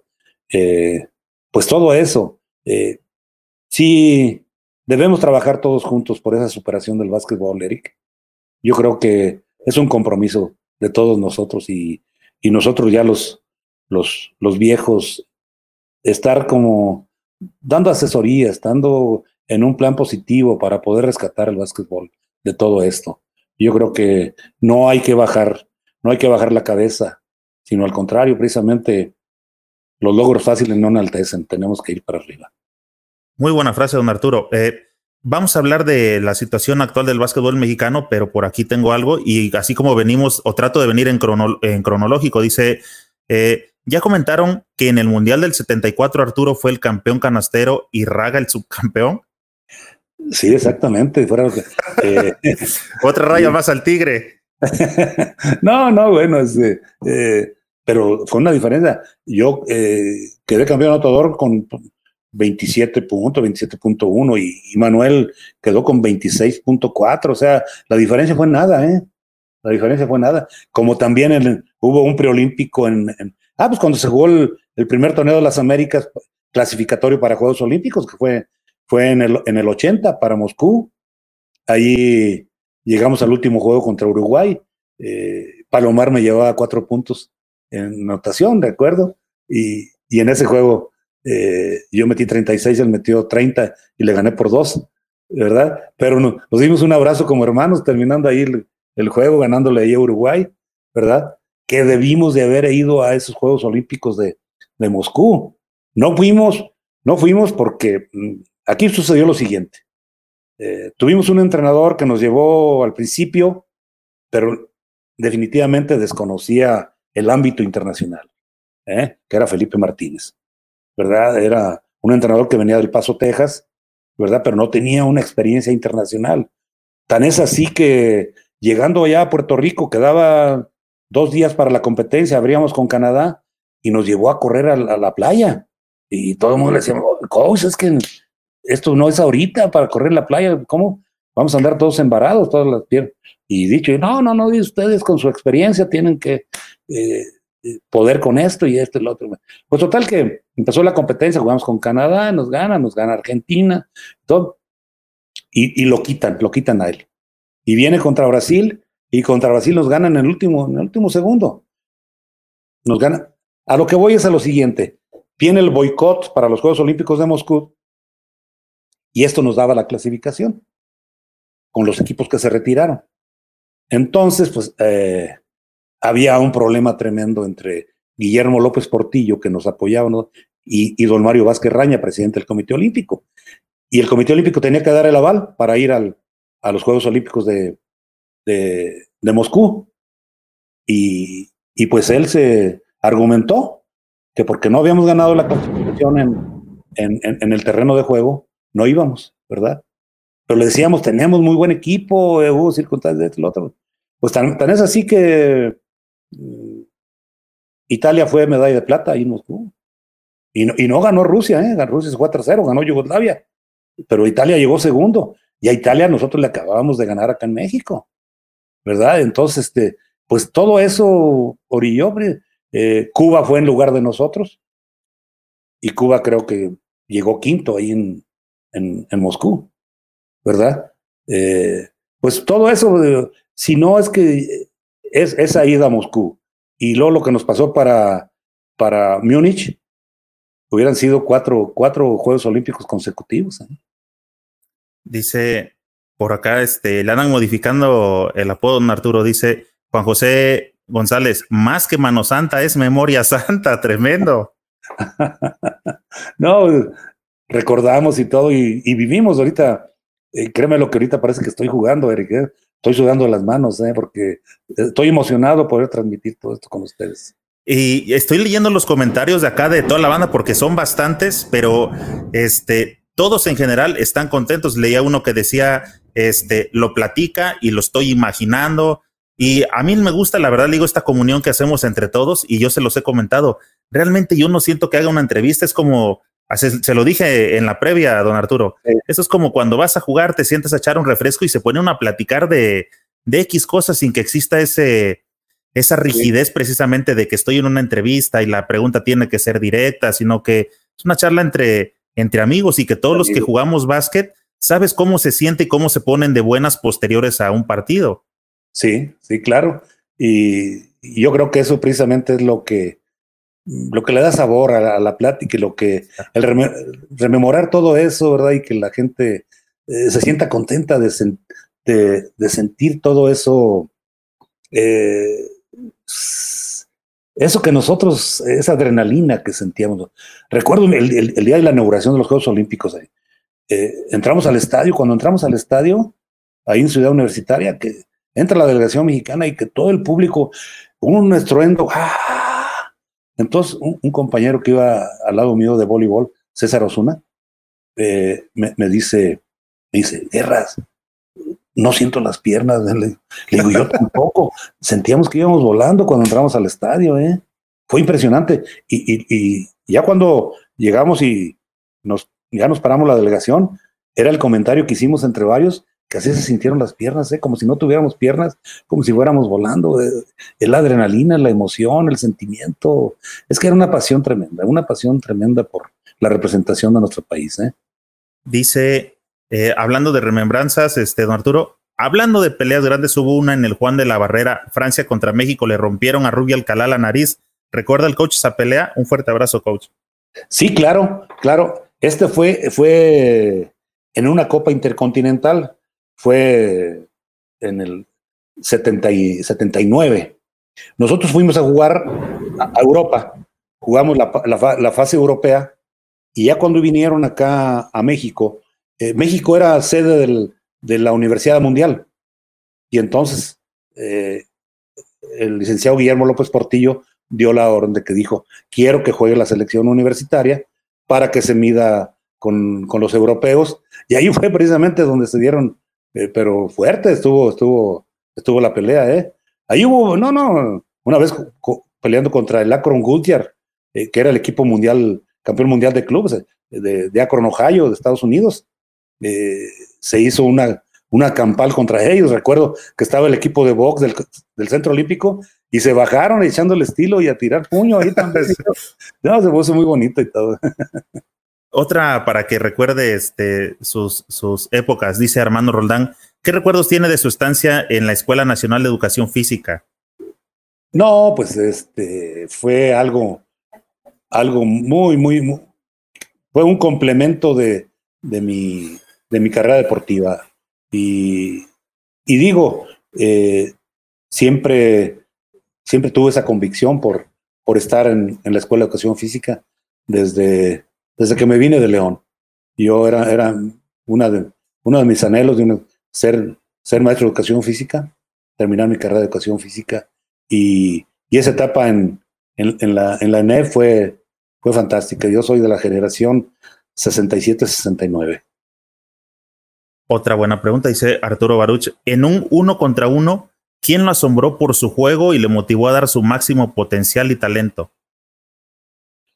Bueno, en, uno contra uno mm, hubo, hubo jugadores defensivos que, que me, costaba y era un trabajo fuerte contra ellos. Uno de ellos dentro de la selección era eh, Fernando Tiscareño, era un tremendo defensivo.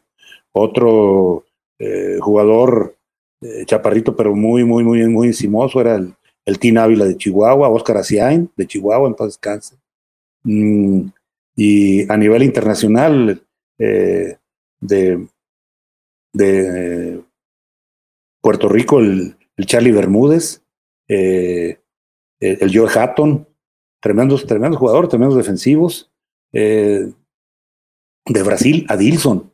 Adilson era un tremendo defensivo, Adilson, de, de Brasil.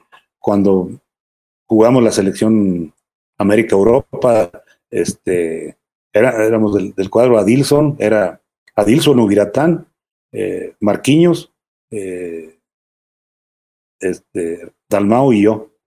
Y nos dimos eh, precisamente ahí en, en, Roma, en Roma les, les ganamos a la selección europea y a Dilson, no, le puso un tapón a, a Meneguín, a Dino Meneguín. Mira, Eric, el balón cayó como en la veinteava grada del taponzón que llegó a Dilson. Y era un jugador, en paz descanse, porque el otro día supe que falleció hace como cuatro o cinco años pero tenía un salto natural tremendo, ¿eh? La Dilson. Pero tenía una marca, una marca enorme, enorme, ¿eh? Y brincaba tremendo. Y la bola, la no, cuando se la batió a, a Dino Meneguino, la bola cayó allá como la veinteava fila, ¿eh? No, no, tremendo, tremendo. Como también ah, de Cuba, otro que era muy buena marca era Ruperto Herrera. Ruperto Herrera, tremendo defensivo. Eh, y así, pues, si nos vamos eh, de Rusia, este, este Salnikov era otro tremendo defensivo. Y así vamos, en, Yugoslavia, eh, este, Kikanovic y Slavic eran, y Plekac eran tremendos defensivos también. Oiga, don Arturo, pero la que nos interesa, la del Morbo, estando en la concentración, se llegó a echar un 21 mano a mano contra don Manuel Raga. Ah, no, claro, sí, no, no, no, muchas veces. nos de esas, ¿Cómo, salían ahí? Pero no, no, no uno a uno, sino dos, dos contra dos. dos contra ¿Y por qué no, no existió el uno contra uno? Sí, no, no, pues yo creo que a lo mejor por precaución, ¿verdad? sí, no, no, es que sí, sí sirve, porque quiero decirles que llegamos a los puños dos, tres veces, ¿verdad? Nos dimos, nuestros buenos llegues y todo. y este, pero pues todo fue un motivo de, del juego, ¿verdad? Y por eso casi, no, no, nunca, nunca jugamos uno contra, jugamos dos contra dos, ¿verdad? Esa es buena, o sea, se conocían y también le medían el agua, ¿verdad? Sí, sí, sí, él jugaba, por ejemplo, con Tiscareño, Tiscareño y él, y Pombián y yo jugábamos dos contra dos, ¿sabes? Este, pero normalmente era dos contra dos, tres contra tres. Oiga, tengo por aquí un, llegó un comentario, este, creo que le, le, le va a gustar, espero. Dice Nelson Rivera eh, Malave, saludos a Mano Santa, qué memoria. Yo sufría cuando jugábamos frente a México, eran 30 puntos de seguro de don Arturo. Dios lo bendiga, saludos desde Mayagüez, Puerto Rico. ¿Qué ah. jugadores de Puerto Rico se le hizo más difícil defender? ¿Raymond, Pachis, Vicens o Neftali Rivera? Bueno, eh, Pachín, Pachín me tocó, Pachín Vicens, eh, tremendo jugador. él se dio unos en Chicago 59 y en Roma 60, con el Chaparro Herrera contra Pachín Vicente, era, era, un espectáculo. Eh, digo, lo que me comentaron, ¿verdad? Porque desafortunadamente no me tocó verlos, ¿verdad? Armando Herrera todavía, todavía vive afortunadamente, eh, olímpico de Roma, de Roma 60. Y Pachín Vicente, pues, eh, no, no, no, era, era chaparrito, pero me tocó jugar contra él. Jugué el, el, el, centroamericano del 66 en Puerto Rico, todavía jugaba él. Ya en 67 ya no jugó y, después ya lo enfrenté como entrenador. Pero digo, con, con mi hermano Raymond Dalmau, no, pues, este, él y Neptalí Rivera, que eran los dueños ahí de Quebradillas, de los Piratas de Quebradillas, donde jugó Lorenzo Mata. Ahí precisamente el, el gimnasio se lleva se llama Raymond Dalmao, el Palacio de, Quebradillas. Y, y, Raymond, pues es, un, es toda, una, toda una historia de, y un simiente muy firme de, del, del, del básquetbol puertorriqueño. Y me da mucho gusto, Nelson, saludarte desde por acá, ¿eh? Sí, va un saludo. Este, le comentaba, eh, somos el canal, gracias a toda la gente, somos el segundo canal más grande de Latinoamérica y tenemos, he checado las estadísticas del canal y tenemos seguidores de Puerto Rico, hay mucho seguidor de Venezuela, de Argentina. Eh, aprovechando, eh, eh, don Arturo, le quiero preguntar, dice que aquí en el canal hay y en la página hay mucha gente, tengo muchos seguidores de Bolivia y de Perú. Y yo les he preguntado, este, no sé por qué son tan seguidores si no he visto participar a las elecciones ni de Bolivia ni de Perú últimamente. Pero hace rato usted comentaba que este, en su tiempo Perú tuvo una selección muy fuerte. Creo que es entonces que traen el arraigo basquetbolero, ¿verdad? Claro, claro. No, no, no, es que los, los, este, los hermanos Duarte, este, Ricardo, Raúl, Luis y Héctor, este, tremendo, tremendos jugadores, ¿eh? Tremendos jugadores de selección, todos ellos. Y, pero sobre todo, eh, Ricardo y Raúl. Ricardo, pues fue eh, campeón, campeón anotador en, el, en, el, en el Mundial de, de Río de Janeiro y impuso el récord mundial que yo le empaté en, en Puerto Rico con 42 puntos a Ricardo, ¿verdad? quedaron sexto en Tokio, ¿eh? sexto el, el equipo peruano. Eh, y esto pues da, da muestra precisamente la potencialidad que tenían en aquel entonces. En 71 que jugamos la Copa Gobernador eh, ahí en, en, en Sao Paulo, les ganamos por un punto, ¿eh? No, fue un juego tremendo ganarles a él. Y, y eso, este, eh, precisamente, eh, Perú, Perú ha tenido más, más trascendencia y más trayectoria internacional que Bolivia. Bolivia sí uh, siempre ha mantenido un nivel. Tiene, ha tenido buena liga eh, ahí nacional, ¿verdad? Pero, pero el equipo representativo de Bolivia, pero el equipo de Perú, no, el equipo de Perú sí tuvo una época con el Chino Vázquez, con, con este Benjamín Paredes y eh, Simón Paredes y, y este Fangio. No, no, un gran equipo, un gran equipo Perú.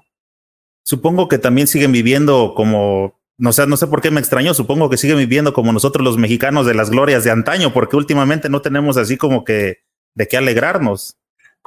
Quisiéramos, eh, caray, volver a, revivir todo eso y, volver a revivir ahora lo que, eh, la oportunidad que se presentó para poder ir a, Río de Janeiro, ¿verdad? Yo creo que estaban todas las circunstancias dadas para esa clasificación, para jugar los Juegos Olímpicos de Río de Janeiro, ese juego que se perdió contra Argentina ahí en el Palacio de los Deportes, ¿verdad? Eh, agradezco a Toño, se está poniendo las pilas aquí con los apuntes que, este, puntuales que nos está mandando. Dice que en el Perolímpico del 76, México le ganó 84-71 a Holanda, eh, México 73 a 72 a España, o sea, solamente por un punto. México 98-73 a Bulgaria, México 90-76 a Suecia, México 85 a 79 a Brasil y Checoslovaquia nos vence 102, 59. Fueron, ¿cuánto fue? 59, 60, uf. No, fue un juego que, no, Checoslovaquia ese día nos, nos pasó, y, siendo que eh, eso, eso fue en el 76, en el 74, que fueron segundo lugar europeo en, en, en, el Mundial de Puerto Rico, ahí les pasamos nosotros y les pasamos bien, bien, o sea, fue una diferencia de 10, 12 puntos contra ellos, ¿eh? Contra, contra hablando del tema, dice por acá Mario Quispe Espinosa, saludos desde Huaraz, Perú. Interesante. Ah, qué bueno. Un saludo, Mario, ¿eh?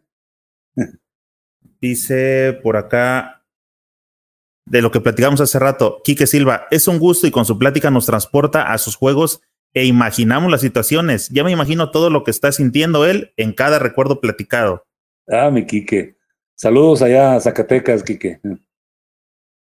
Dice Omar Cervera, narra sus experiencias y anécdotas como cuando narraba béisbol, el mago Septién, hacía que las imaginara las jugadas y el juego.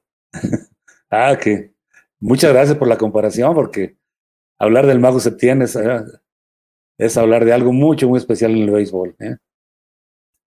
¿Le tocó que eh, alguna ocasión él en esas cosas circunstanciales llegara a narrar algún juego de básquetbol? No, no me tocó, no me tocó a mí. Me tocó tratarlo, me tocó conocerlo, estar con él. no, pero era algo increíble, ¿eh? Yo todavía conviví con él mm, cuando cumplió los 90 años y todo, ¿no? Una, una, una memoria increíble, ¿eh? Oiga, esta, está buena porque es este, haciendo eh, gala de su memoria, dice Antonio, Arturo Baruch si puede relatarnos su top 3 de canastas de último momento, de último segundo. bueno, ahí va. Eh, aquí eh, y le voy, a, le voy, a, dar el mérito a Raga, ¿eh? porque aquí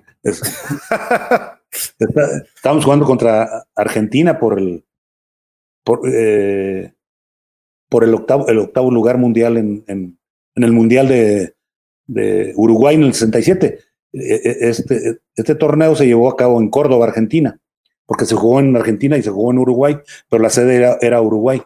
Y teníamos la final, estábamos dos puntos abajo de, de, Italia. Entonces yo tenía dos tiros libres, faltaban cuatro segundos de juego. Y, este, pues a lo más que podía aspirar era a, irnos a tiempo extra, ¿verdad? En cierto modo, ¿verdad? Pero tiro el primer tiro libre y lo meto. Y pero tiro el segundo, y pega, y luego pega en el tablero, y luego se sale.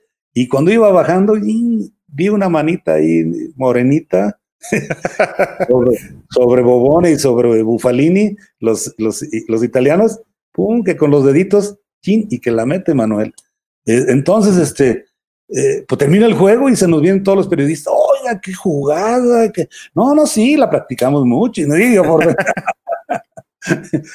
y el otro día que nos presentaron en un, evento y dice, eh, Manuel hizo alusión a, esa, dice, te salvé, guerrero, te salvé. Y dije, Manuel, era jugada, era jugada, Manuel. Pero, por ejemplo, así, mm, eh, juegos.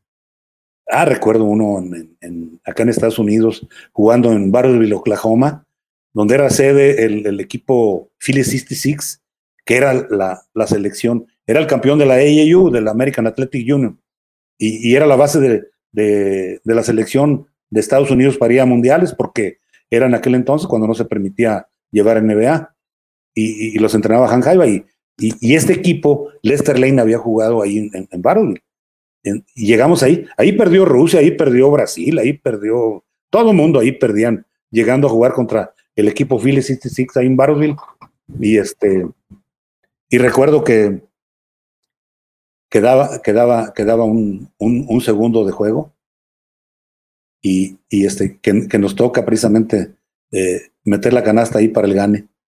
Este, y ver a Lester Lane, el hombre más feliz esa noche. Yo creo que en, en, la tierra no había un hombre más feliz que Lester Lane como, esa noche, ¿verdad? Y, y que, ganemos, que ganáramos ese juego a, a, a, al Phillips 66 fue algo, algo, algo muy, muy, muy, muy, muy bonito.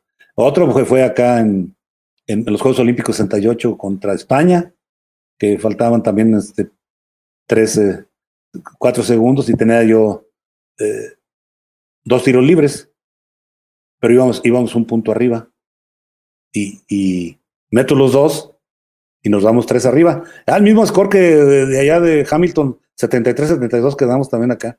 Este, eh, nos subimos tres puntos, pero saca, saca eh, España y del tiro libre, de, ahí la avienta Clifford Luick, un americano nacionalizado español, y que la mete, pero no había, no había línea de tres todavía. Entonces ganamos por un punto, ¿verdad? Oiga, don Arturo, estamos platicando ya de Olimpiadas, de los Mundiales. ¿En qué momento empieza este, a pensar en el retiro? ¿En qué momento empieza a sentir que este, eh, se está llegando el momento? ¿Es el físico? ¿Es algo, usted aspira a hacer algo más? ¿Qué empieza a pasar por, por la mente de don Arturo Guerrero? Bueno, yo, yo físicamente me sentía muy bien todavía en el 82.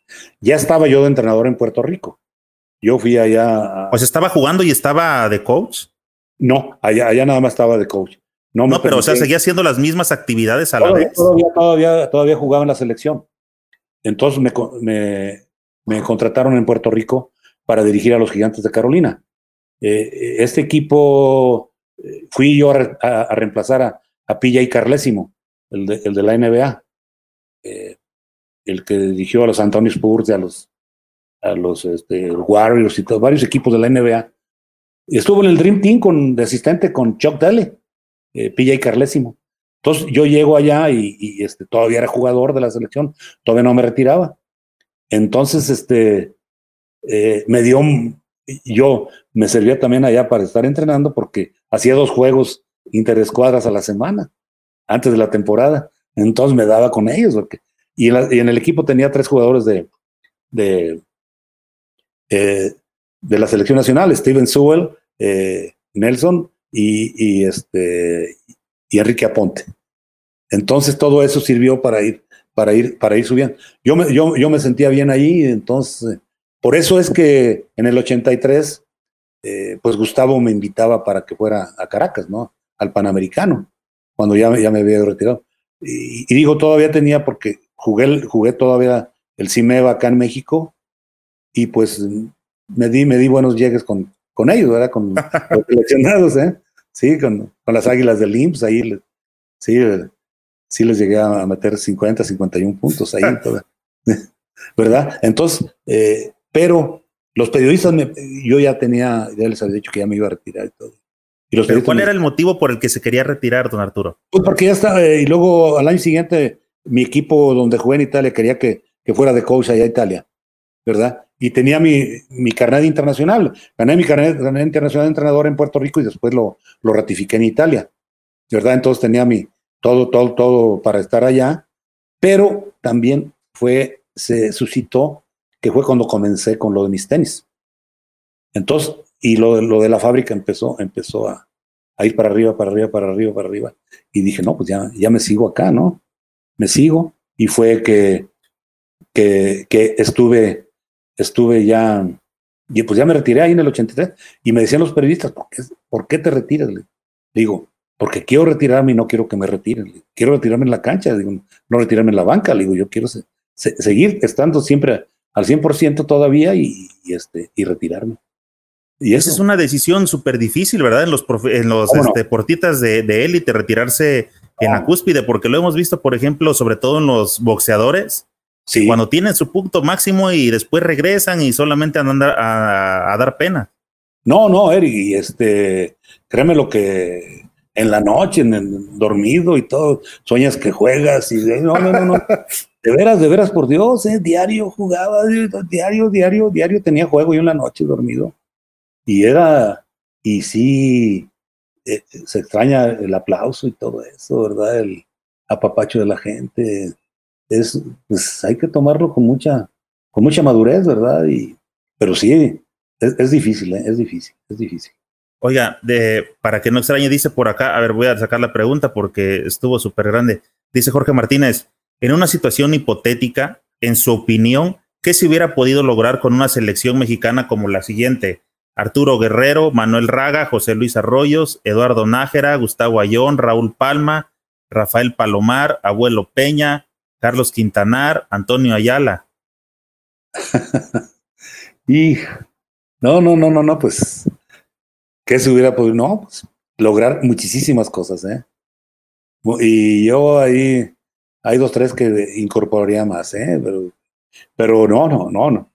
Es que realmente el talento que ha habido en el básquetbol mexicano ha sido muchísimo, muchísimo. Desgraciadamente, las circunstancias que en, estos 25 años se han vivido, que se han tenido, pues es lo que nos ha marcado un, retroceso tremendo, ¿verdad? Es, um, yo recuerdo en el 2002, en, ahí en el Palacio de los Deportes, cuando vino a Argentina, que iba de paso para jugar el, Campeonato Mundial de Indianápolis que perdieron la final contra Yugoslavia, porque se la robaron ahí, ¿verdad?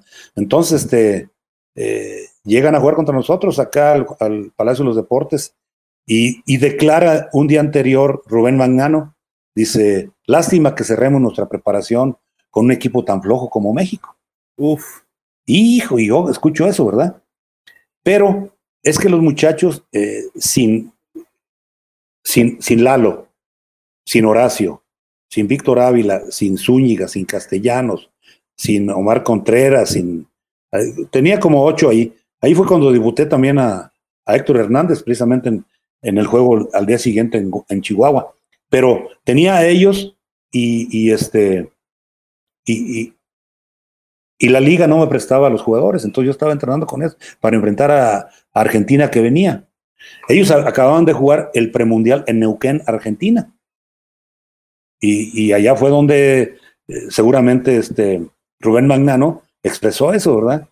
Y entonces terminando el juego, ese juego le ganamos ahí 81-70, le ganamos a Argentina, donde terminó Lalo con una actuación tremenda, tuvo 25 eh, puntos y 14 rebotes eh, y le valió para un contrato multianual con los, con los este, Dallas Mavericks, ¿verdad?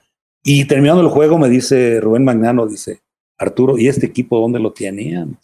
¿Por qué no lo llevaron a Neuquén? digo, pues es, el problema que tenemos ahorita en el básquetbol mexicano.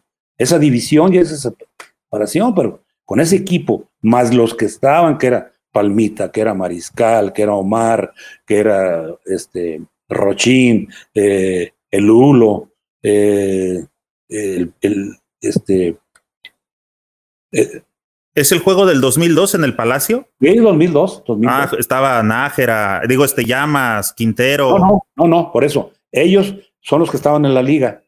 Ah, sí, sí, sí. Yo estaba entrenando con ellos porque duramos este eh, como 10 días entrenando. Entrenamos ahí en el Deportivo Chapultepec, que lo acaban de, remodelar. Entrené con Horacio, entrené con Lalo, con Castellanos, con Zúñiga, con Víctor, con Omar Quintero, con Omar eh, eh, Omar, este, ¿quién más? Febo Apolo, Adrián Martín, Omar Contreras, este, tenía ocho jugadores, ¿no? Y luego me trajeron al Virito de Chihuahua, tenía 16 años, Héctor Hernández. Ahí, ahí este, lo tuve. y al día siguiente que jugamos en, Chihuahua, ahí lo debuté a, Héctor, ¿verdad? En, ese juego. Pero definitivamente, definitivamente, el, el equipo, el equipo, esa, esa generación estuvo para dar mucho más. para dar mucho. Tanto la del 90, cuando estaba el, el, cuadro que yo tenía para 90, 91, 92, era con, con Castellanos, con Arroyos, con Palmita, Arturo Montes y el Tavo Robles. Era el cuadro inicial. Eh, y, no jugaba con un uno, con un uno definido, ¿eh? porque la bola la subíamos entre Arroyos y, y Castellanos, ¿verdad? Y a veces, cuando teníamos problemas, venía, venía uno de los posts, ya sea Arturo, ya sea Palmito, subían a descargar la bola para utilizar el carril central para protegernos, en, no caer en las, en las líneas laterales, para evitar el doble equipo y todo, ¿verdad? Pero, y así nos defendimos, o jugamos el Panamericano de 91 y llegamos a la medalla de plata con el equipo así, ¿verdad? Eso fue algo algo, un triunfo muy, muy meritorio para el básquetbol mexicano. ¿eh? Don Arturo hace ratito platicaba de, el partido con Argentina, que usted le comentó al otro coach